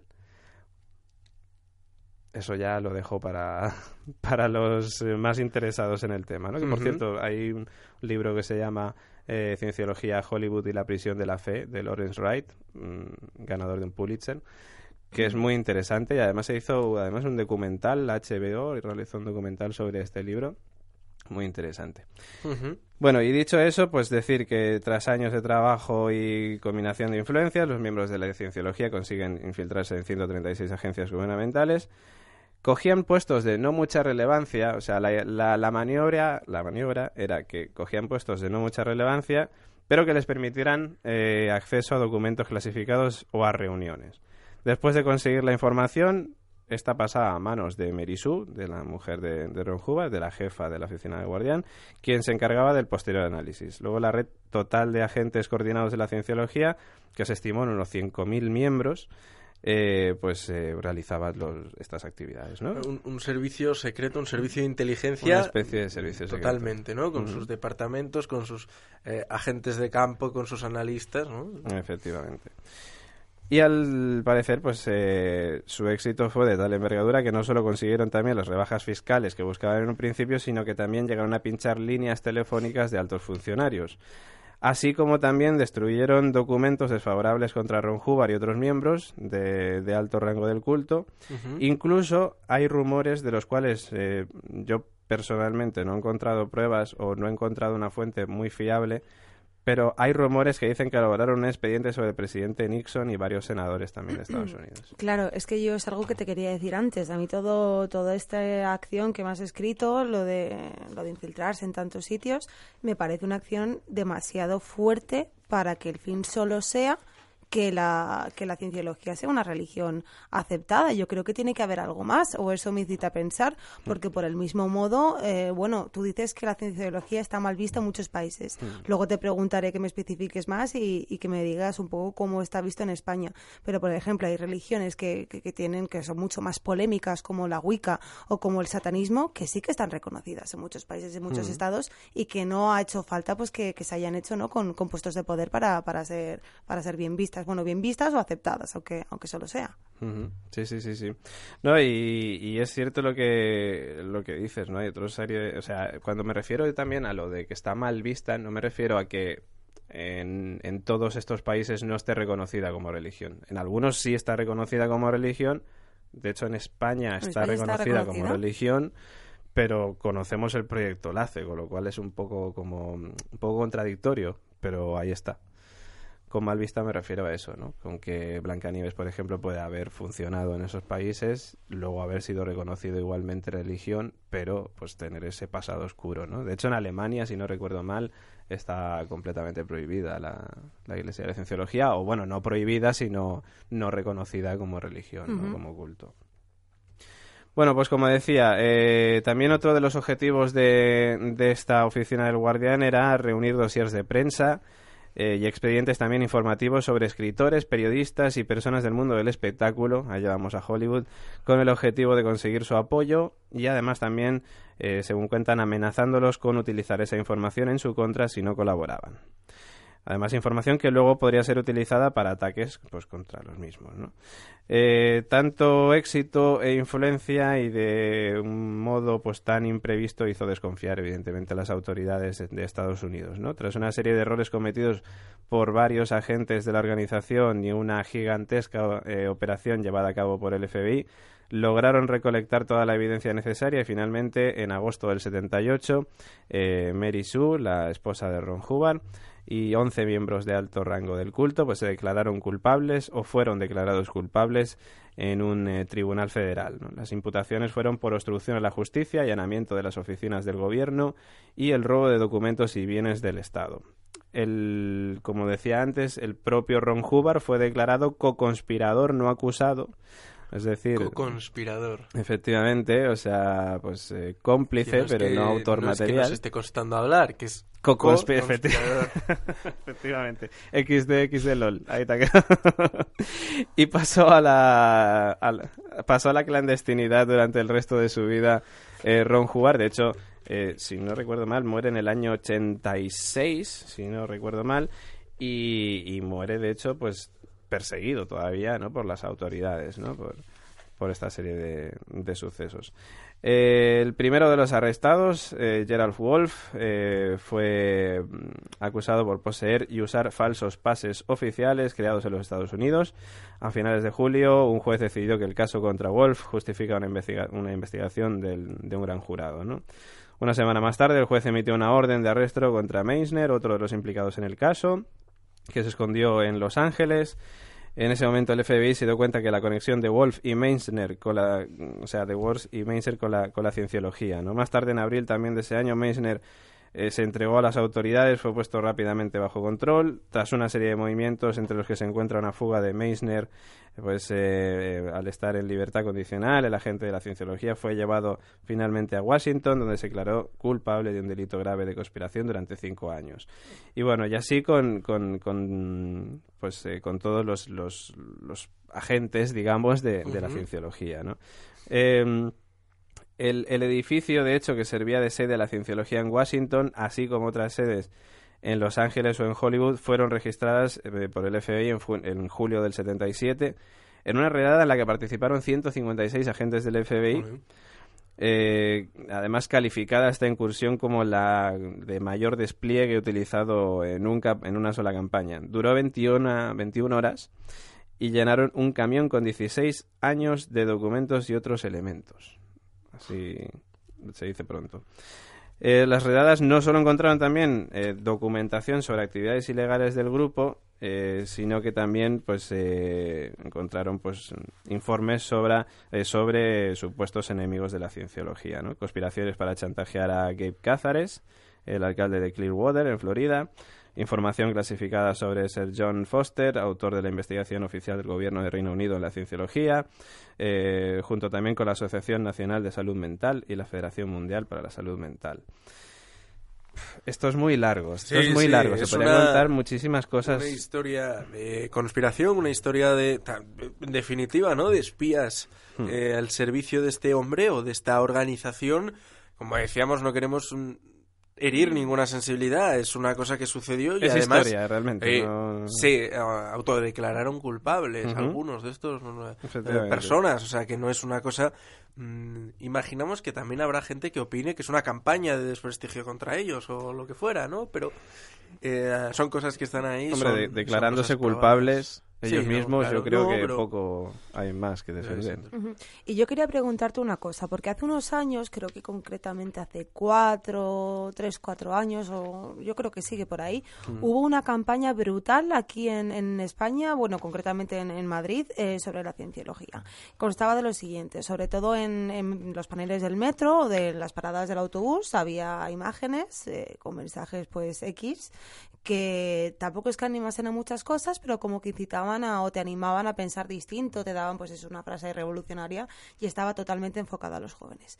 Eh, yo estuve viendo estos anuncios bastante tiempo y cuando al final me metí en la página web, que, que por, ya por curiosidad que decía el, el, anuncio que os estoy contando, me redirigía a la página de la cienciología en España. Mm. Entonces, sí, bueno, y yo no sé si os lo habrá, me imagino que sí, el típico papelito en el que aparecía Einstein diciendo utilizamos solamente tal, era la cienciología. Claro, entonces, yo te pasé por delante de, la sede, un segundín, Ale, perdona, y me dieron un papel en el que sale Einstein y dice, según Albert Einstein utilizamos el 10% de nuestro Una cosa es que te, lo den cerca de la sede, pero otra cosa es que ya utilicen espacios públicos como un metro para, anunciar esto. Entonces yo te quería preguntar, eh, ¿esta campaña estuvo bien vista? ¿Tuvo algún problema por parte de, los medios o creó controversia o...? Pues eh, ahora mismo me, pillas, ahora mismo no, no, no tengo controlado ese tema. No te sabría Habría que verlo porque, porque parece interesante. Yo no sé hasta qué punto se puede permitir esa, ese tipo de, anuncios. O... El, la Iglesia de la Cienciología está dentro de la lista de. Ya, pero no iba, la, no iba a las claras el anuncio, ¿sabes? No iba a las claras. Entonces por ahí sí que podía tener algún, tipo, de. de bueno, pero... subversiva que no dijera. Claro, claro, por eso lo digo. Realmente también hay veces que, que ves esos puestos de creo que son testigos de Jehová o evangelistas, no estoy seguro. Sí, pero no se anuncian en... Sí, no, no, claro, no hacen esas cosas, ¿no? Pero hay veces que sí que te dan un papel que te dicen, Cristo es tu Salvador y tal. Y dices, vale, pero, pero ¿de qué iglesia eres? Porque tampoco te lo dejan claro, ¿no? Pero bueno, es cierto que lo que dice claro, Ale... es que ya es publicidad eh, sin... Mm, claro, y además es que realmente no te están diciendo en ese anuncio, somos una religión o la que hace. O sea, te están diciendo, eh, te están hablando... Redes, redes, chip, redes sociales son Efectivamente. No, o sea, a ver, es que realmente en esos, eh, en esos papeles se están hablando de una cosa totalmente distinta a lo que viene a ser la fe. Yo por eso lo digo, porque estaría bien saber si hubo algún tipo de, mm. problema o, algún emprendimiento incluso de acción legal hacia... Mm. Hombre, pues no, lo sé, no lo sé sobre todo por el hecho ese, ¿no? De que la página web en la que te... Bueno, pero la Publi es la Publi, ¿no? La Publi está hecha para vender y todos los elementos que están ahí vendiéndose, pues lanzan, ¿no? Mensajes, ¿no? Pero eso mm. es lo que decía, en España está como religión, no es secta ni tal. Por cierto, la que sí es secta y fue noticia últimamente, nos vamos de esta etapa tampoco sin hablar de ellos, es la iglesia del Palmar. ha sido noticia últimamente porque se les ha ido el Papa. Se les ha ido a Granada con una chica. Con una chica. Y ha salido en todos los medios, ha salido entrevistas en televisión. es una barbaridad, ¿no? Lo que fue esta iglesia tantas décadas en España, que era todo tan secreto, todo tan raro, todo. Y de repente ahora este tío ahí tranquilamente echándose un, cigarro en la televisión contando en la sexta porque se había ido, ¿no? Es, es como de repente dices, bueno, Bueno, yo que se vaya con la mujer lo veo bien, hombre. Sí, sí, que no, disfrute, no. Él, por supuesto. eh, ojo, él dice que no se fue por amor, que se fue porque perdió la fe. Perdió la fe. Mariana, Ujú. porque se dio cuenta, empezó a investigar y se dio cuenta que era toda una estafa de Manuel y Clemente. Vaya. Lo que igual ya sabía toda España, ¿no? Sí, bueno, pero tampoco, igual- insisto, no quiero ofender a nadie, aunque no creo que nos esté escuchando ningún palmariano porque no le dejan, entre otras cosas. También es verdad, también es verdad. Oye, eh, no sé si tenemos tiempo, pero os puedo comentar un poquito de lo que fue la operación Lace de Blancanieves en España. ¿Vamos bien? Sí, Sí. muy breve, pero sí. Bueno, vamos, voy a correrlo pues para que tenemos toda la noche. ¿Tenemos toda la para- noche? Para nosotros. Pues nada, prepara café que nos Porque quedamos después aquí. va otro episodio de Los Mundos y después otro de Pues Los Mundos. o sea que- No Pues acabamos. entonces aquí Pues sí, maratón. pues, claro. Prepara café entonces. Las madrugadas de Inforradio son madrugadas de los mundos útiles. Los mundos sutiles. Somos Inforradios, eh, los mundos útiles es a Inforradio como aquí no hay quien viva a tres media. Dios es mío. una cosa, sí, sí. Bueno, pues en 1988 me pongo con el tema. Eh, la policía detuvo a 71 personas eh, durante una reunión de su iglesia en, en Madrid. ¿no? Cuando el juez eh, que instruyó el caso mostró inicialmente a los periodistas el material incautado en los registros de las organizaciones afiliadas Narconon y Dianética, se encontró un programa informático que contenía información sobre las 500 empresas más importantes de España. Fíjate. El programa informático fue eh, pues eh, aprendido en la sede de OTL Iberia, donde se presumía que se, que se encontraba la dirección de la Iglesia para España y Portugal. Según un portavoz del, juzga- del juzgado, el programa informático procedía eh, del semanario económico Dinero y en él figuraban datos sobre la facturación, plantilla del personal, exportaciones y otros aspectos relevantes de las empresas. Entre estas, las principales editoras de publicaciones especiales como Grupo Z, Prisa eh, y Salvat. Eh, asimismo, también la, policía eh, acusó a la Iglesia de la Cienciología de poseer abundante información, en ocasiones reservada, sobre la Iglesia Católica, el gobierno y la Administración central. La policía además investigó, investigó si estos datos fueron filtrados por topos de la secta. Eh, los sospechosos fueron un letrado del Congreso, una secretaria de la Audiencia Provincial, un inspector jefe y un subdirector del Ministerio del Interior que se interesó por eh, un cienciólogo detenido. Esta secta, además, eh, recibió antes que la policía datos reclamados a la Interpol y obtuvo también documentos secretos de la investigación parlamentaria sobre este fenómeno, según medios implicados en este caso. Eh, de la información incautada en la cienciología, una carpeta contenía un organigrama de las organizaciones diocesanas de la Iglesia Católica, eh, relación de obispos, informes sobre la conferencia episcopal y fotografías eh, de jerarquías eclesiásticas. más también sendas carpetas con organigrama de la Administración Central, composición del Gobierno Socialista, direcciones y fotografías de altos cargos de la Administración Central y las fichas de los altos cargos de los Ministerios de Justicia, del entonces denominado Administración Territorial, Industria y Energía y, y de Interior. Eh, de ese departamento pues serían no solo fichas de altos cargos, incluido el anterior ministro José Barrio Nuevo, sino el eh, organigrama interno. ¿no? Del Congreso de los Diputados también eh, se intervino el organigrama de la Secre- Secretaría General y la relación de diputados, así con eh, como quienes componen las distintas comisiones. ¿no? También se halló una relación de senadores. El, eh, parece ser que el afán de, de la secta bueno, en este caso, en ese tiempo, creo que todavía era secta, todavía no estaba reconocida como religión, eh, pues eh, digamos que el afán por documentarse se extendía también a la coalición Izquierda Unida, de la que tenían una fotografía del exdiputado de esa fo- formación, Ramón Tamanes, y el Partido Popular también, sobre el que guardaban diversos recortes de prensa. Un informe de esta secta también consideró muy peligroso al ya fallecido cardenal primado de España, eh, Marcelo González.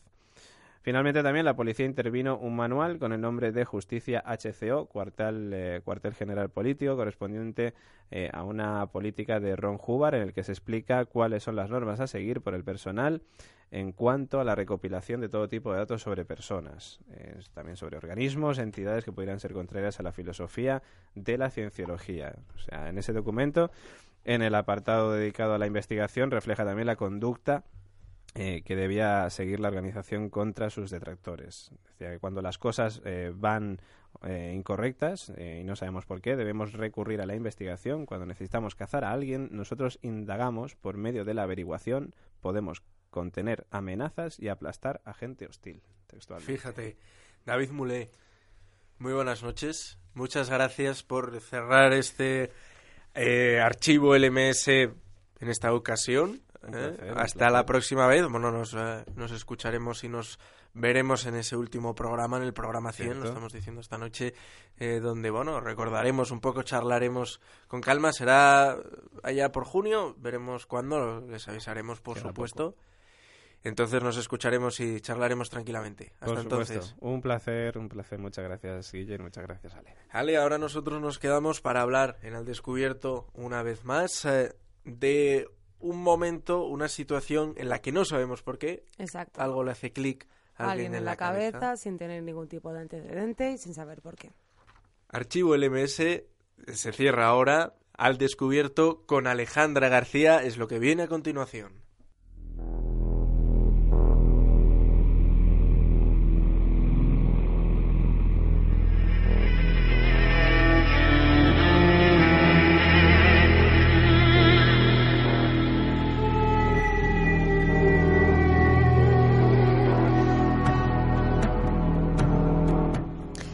Tratado muchos casos en Al Descubierto, unos más escabrosos que otros, algunos comportamientos criminales impactantes y perfiles de asesinos de toda clase. Pero quizá de momento no hayamos visto nunca un caso como el que vamos a ver hoy, y es que el asesino está donde menos cabría esperar.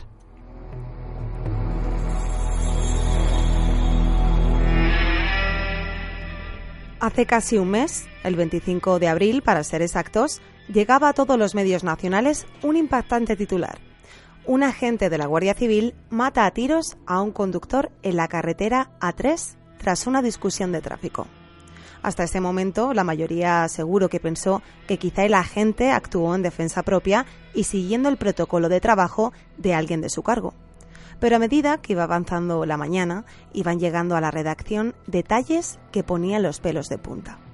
El agente pasó de ser un posible, una posible víctima al presunto culpable de los hechos. Y eso es algo, por muchos antecedentes que, antecedentes que tengamos, para lo que todavía no estamos preparados. Les pongo en contexto.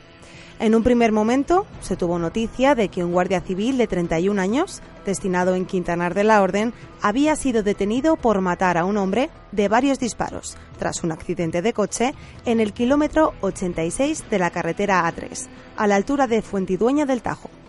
Desde el Instituto Armado y Emergencias 112 de la Comunidad de Madrid apuntaron a que en un principio se trataba de una discusión entre ambos. Poco después se conoció que el detenido había dado positivo la prueba de drogas, concretamente por consumo de cannabis. A partir de ese momento saltaron todas las alarmas. El agente, de nombre Ángel Luis Viana Jiménez, era miembro de la Guardia Civil desde hacía 10 años y llevaba cinco destinado a la localidad. En esos momentos se encontraba de baja por un problema de corta duración, concretamente por una lumbalgia al no tratarse de una baja por motivos psicológicos, tenía permiso para llevar su arma reglamentaria. Por otra parte, el fallecido era un hombre de nacionalidad marroquí de unos 39 años de edad, residente de Illescas.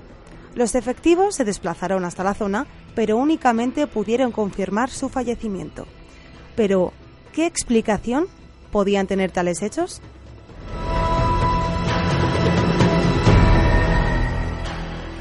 Supuestamente el coche que conducía la víctima, un Opel Zafira, chocó en la vía con el BMW en el que viajaba la gente.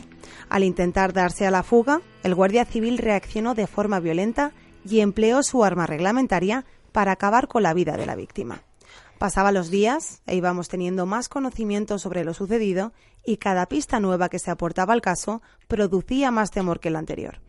Lo primero a tener en cuenta, y quizá el aspecto más importante de toda la investigación, fue el descubrir que en realidad fue el propio autor del crimen quien provocó el accidente de tráfico.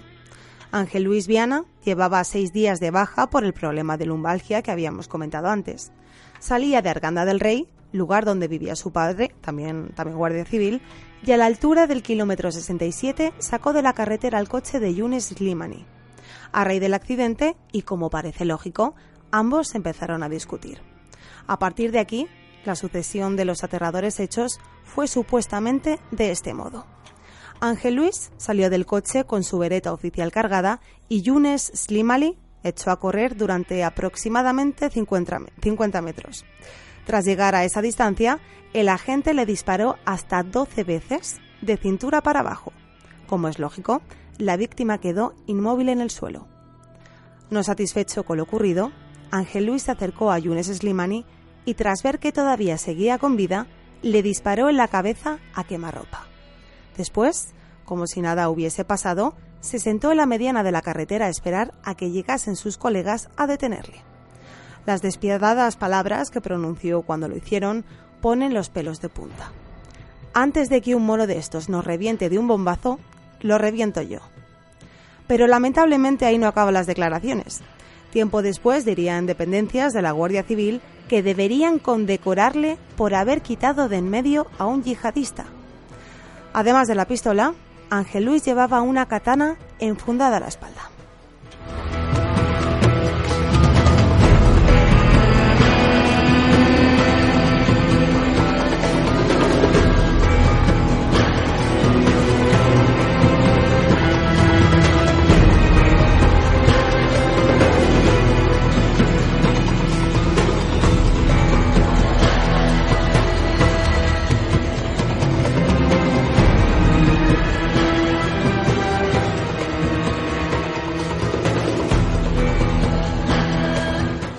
Alejandra García, ¿qué tal? Muy buenas noches. Muy buenas noches, Guiller, ¿cómo estás? Bien, hombre, con una sensación un poco, un poco agridulce.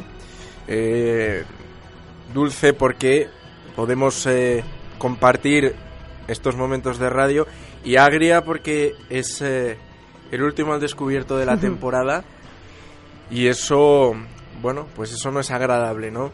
Em, y tampoco es agradable eh, ese tema, este tema del que nos has hablado hoy, un tema reciente, un tema que no es histórico, un tema del que hemos em, del que hemos oído hablar, que se ha dado parte también en esta en esta casa. Em, es llamativo, es llamativo quizás sobre todo por eh, por eso que comentabas al principio. Es un guardia civil el que asesina a, a este hombre y también por ese titular, ¿no? Un guardia civil asesina a un ciudadano marroquí o un guardia civil asesina a un marroquí. Em, que no es un hombre mata a otro hombre, ¿no? sencillamente, sino que hay mucho más en esto. Es un, guardia civil y además esa otra característica del, de la víctima en este caso, que yo no sé hasta qué punto em, es algo importante eh, a, lo largo, a, la, hora de, dar esa noticia en ese titular, eh, pero sin duda parecía que sí que lo era para, para el asesino, ¿no? Pero, Ale, ¿hasta qué punto em, Ángel Luis Viana em, encontró, se encontró a este hombre en la carretera o se puede entender que lo, que lo perseguía? Pues a ver, em, según él, según, según Ángel Luis, eh, la discusión se produjo pues porque básicamente él sostiene que el accidente no lo el, accidente perdón no lo produjo él. Em, fue culpa de, este hombre y eh, a partir de ahí pues bueno él no ha tenido más que decir que pues que le entraron los demonios y que decidió dispararle se sabe tampoco porque concretamente él no quiso hacer declaraciones después de ser detenido y básicamente el que ha hecho, pues eso, el que ha aportado algo de luz al caso, entre comillas, ha sido su, ha sido su abogado, el cual ha alegado, pues nada, pues problemas porque lo había dejado con la chica hacía unos días antes con su novia y que estaba, pues eso, un poco fuera de sí. A partir de ese momento se intentó, pues conseguir una valoración psiquiátrica para el juicio, de cara al juicio, la cual se aprobó y luego se certificó posteriormente pues que este hombre eh, no tenía ningún tipo de problema mental y ningún tipo de antecedente. De hecho, en un primer momento, cuando se supo que, este hombre, que este guardia civil llevaba de baja cinco días, se, apuntó a que podía ser por una depresión, por algún problema eh, psiquiátrico, psicológico, pero, pero nada más lejos de la realidad. De hecho, eh, Ángel Luis era, era un chico, según sus vecinos, ¿no? Eh, y según sus, sus amigos, era un chico normal, era un chico que no había probado las drogas, que se conociera, eh, era una persona muy responsable, que hacía bien su trabajo, también era astemio, el, dueño de, los bares de, de, la localidad decían que, pues, que él incluso se pedía las, las cervezas sin alcohol, que era un chico educado, un chico pues reposado, por así decirlo, y que no se sabe por qué demonios eh, actuó actuó de esta forma. Sí, que algo hizo clic ¿no? en, su, en su cabeza, porque no es el, el calentón, o al menos no es solo es el calentón de ese accidente, porque ese dato que nos dejabas ahí al final iba con una katana a la Exacto. espalda. Todo apunta, de hecho, a que, a que él fue buscando eh, ese, ese enfrentamiento y que, bueno, eh, porque si no, ¿por qué va a llevar al- a la espalda una, una katana? Sus familiares decían que esa katana la empleaba con su padre, creo recordar, eh, para cuando iban a recolectar aceitunas a los olivos. O sea, que la empleaba pues como arma para, pues, para ir al campo. Pero ¿por qué la llevaba en aquel momento enfundada en, en la espalda? ¿Por qué había fumado cannabis cuando era una persona que no- Variaba con una katana. Sí, eso es lo que han dicho. Eso es lo que, en lo que os han excusado para, para el hecho de que él llevase una katana en la espalda. Yo no sé hasta qué punto esto es verdad o no, pero eso lo, lo han dicho, que Hombre, lo puede utilizaba. ser, ¿no? Puede Eh, ser, hay yo que sé, pues a lo mejor le, era más eficaz eh, emprender esta tarea de, de esta forma, ¿no? Pero no, pues no, no se sabe. Y, y bueno, mm, otro, otro detalle, otro apunte, otro apunte importante, como el que él mismo sacase de circulación a, a la víctima, porque sí, porque era un hombre, la víctima era un hombre eh, totalmente normal. eh, de hecho, iba en ese momento, se dirigía hacia Valencia porque iba a comprar pues miel para, para luego venderlos. Este hombre pues trabajaba así, tenía un negocio. no, de- no, no, no se puede interpretar de aquí algún Nada. tipo de, de que este hombre se creyera un vengador y que efectivamente supiera que, o habría algún dato de la víctima de que efectivamente sí que tuviera algún contacto con, con el eh, yihadismo. No se tiene ninguna constancia, de hecho, la, la víctima era una persona pues totalmente normal, eh, tenía pues eso, dos hijos, una esposa, se dedicaba pues eso al, al comercio de, de alimentación y tampoco, o sea, yo creo que es que no había ninguna relación, ¿no? Entre, entre el asesino y la víctima y que simplemente pues a este hombre, a este guardia civil o ya ex guardia civil, se le cruzaron los, los cables y decidió sacarle de la carretera e ir a por él, porque fíjate, mm, salieron del coche, empezó la discusión y es que Ángel Luis no se lo pensó. O sea, ya salió con la vareta fuera del, del, del automóvil. Entonces, claro, imagínate lo que, lo que tuvo que pasar por la cabeza de la víctima para echar a correr. Nada más echar a correr en medio de la carretera. Decías que era un hombre astemio, pero eh, tenía antecedentes, eh, no sé, con las drogas, con algo, nada. Nada, Y ni de algún tipo, eso, eh, racista también, algún tipo de enfrentamiento anterior, algún tipo de que este tío era un camorrista o algo. Que se sepa nada. Eh, de hecho, en, en su barrio había, bueno, él tenía buena relación con varios individuos marroquíes también, o sea, nunca había tenido ningún problema en cuanto a, que fuese racista. Eh, pero sí que es verdad que luego, eh, hablando los medios, ¿no? Con, con amigos, sí se decían que era un poco, según palabras de ellos, camorrero, ¿no? Entre comillas, porque al volante sí que se ponía un poco furioso. Pero vamos, pues igual que muchísimos conductores, tampoco nada a señalar y a- y a destacar. Uf, pues una vez más estamos en, en una situación o ante una situación donde vemos que efectivamente algo pasa en una cabeza de, de un ser humano, algo falla y, y, y algo que hace truncar la vida no solo de él, por supuesto, que quizás nos importa menos al, bueno, al ser el, el, el- el asesino, pero por supuesto acabar con la vida de una persona que mm, pasó un día por la carretera y se encontró con un con alguien. Y tuvo la con mala quien suerte, nunca la tuvo mala que, que haberse cruzado, ¿no? Pues em, pues muy interesante, ¿no? Es una vez más un, un caso, ya lo que digo, un caso donde no sabemos hasta qué punto mm, podemos comprender, ¿no? Porque si dijéramos que este hombre de verdad tenía algún trastorno mental, Nada, nada, estaba limpio. Es que es lo que más, lo que más impacta, ¿no? ¿Y por qué esa mañana decide él salir a, a matar? Porque todo apunta hacia eso. De momento él sigue sin querer declarar, pero yo creo que, que el caso no está cerrado ni mucho menos y que probablemente se siga descubriendo más detalles. Pues muy interesante, Ale. Un tema eh, muy chulo. Último No digas eso, Al Guillermo, descubierto que me de esta triste. etapa, de de esta esta, etapa, temporada, de esta, de esta, de esta de los etapa. mundos sutiles en Inforadio. Exacto, pero bueno, no pasa nada. Ya lo vamos avisando en este programa. Comenzamos eh, anunciándolo, ¿no? En- pues quedan tres programas, dos habituales, este y el de la semana que viene, y luego uno que haremos más adelante en el mes eh, de junio, el programa 100, Ujú. el esperado, ansiado y a la vez un poco, bueno, Ya podían quedar alguno más. Ya ¿no? podía Ca- quedar alguno más para ir más holgados o para no mirarlo con tanta, con tanta pena. En el que vamos a hablar largo y tendido, vamos a hablar de los al descubierto, vamos a hablar de otros temas, vamos a hablar de invitados y con invitados que hemos tenido con amigos de, del programa. Yo creo que, bueno, con ellos vamos a estar, no sabemos si por teléfono o por o presencialmente. Tú ya has elegido a tus, entre comillas, invitados favoritos. Yo ya digo que ya he elegido a mis invitados favoritos. De momento no digo nada, me lo guardo un poco en, en la manga, ¿no? Pero yo ya los he elegido. Y son invitados, sí. Y son invitados, son en plural. En plural. Y una pista más, pueden venir dos o pueden venir cuatro. Yo creo que ya lo has dicho todo. Bueno, el, el sutil, el sutil acérrimo, el sutil que siga a los invitados en Facebook, el que lo sepa todo, que seguro que alguno lo hay, Seguro que lo ya hay. sabe de quién Ya estamos, sabe de quién estamos hablando. de quién estamos hablando.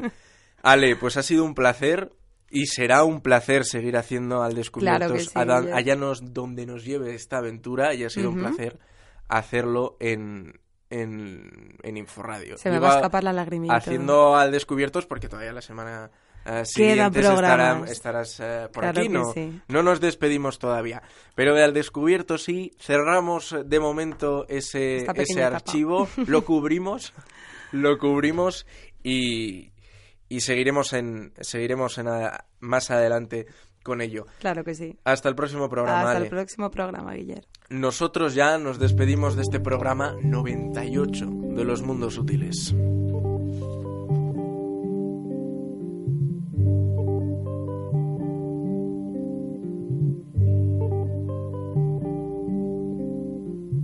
Todo pasa y todo queda, pero lo nuestro es pasar, pasar haciendo caminos, caminos sobre la mar.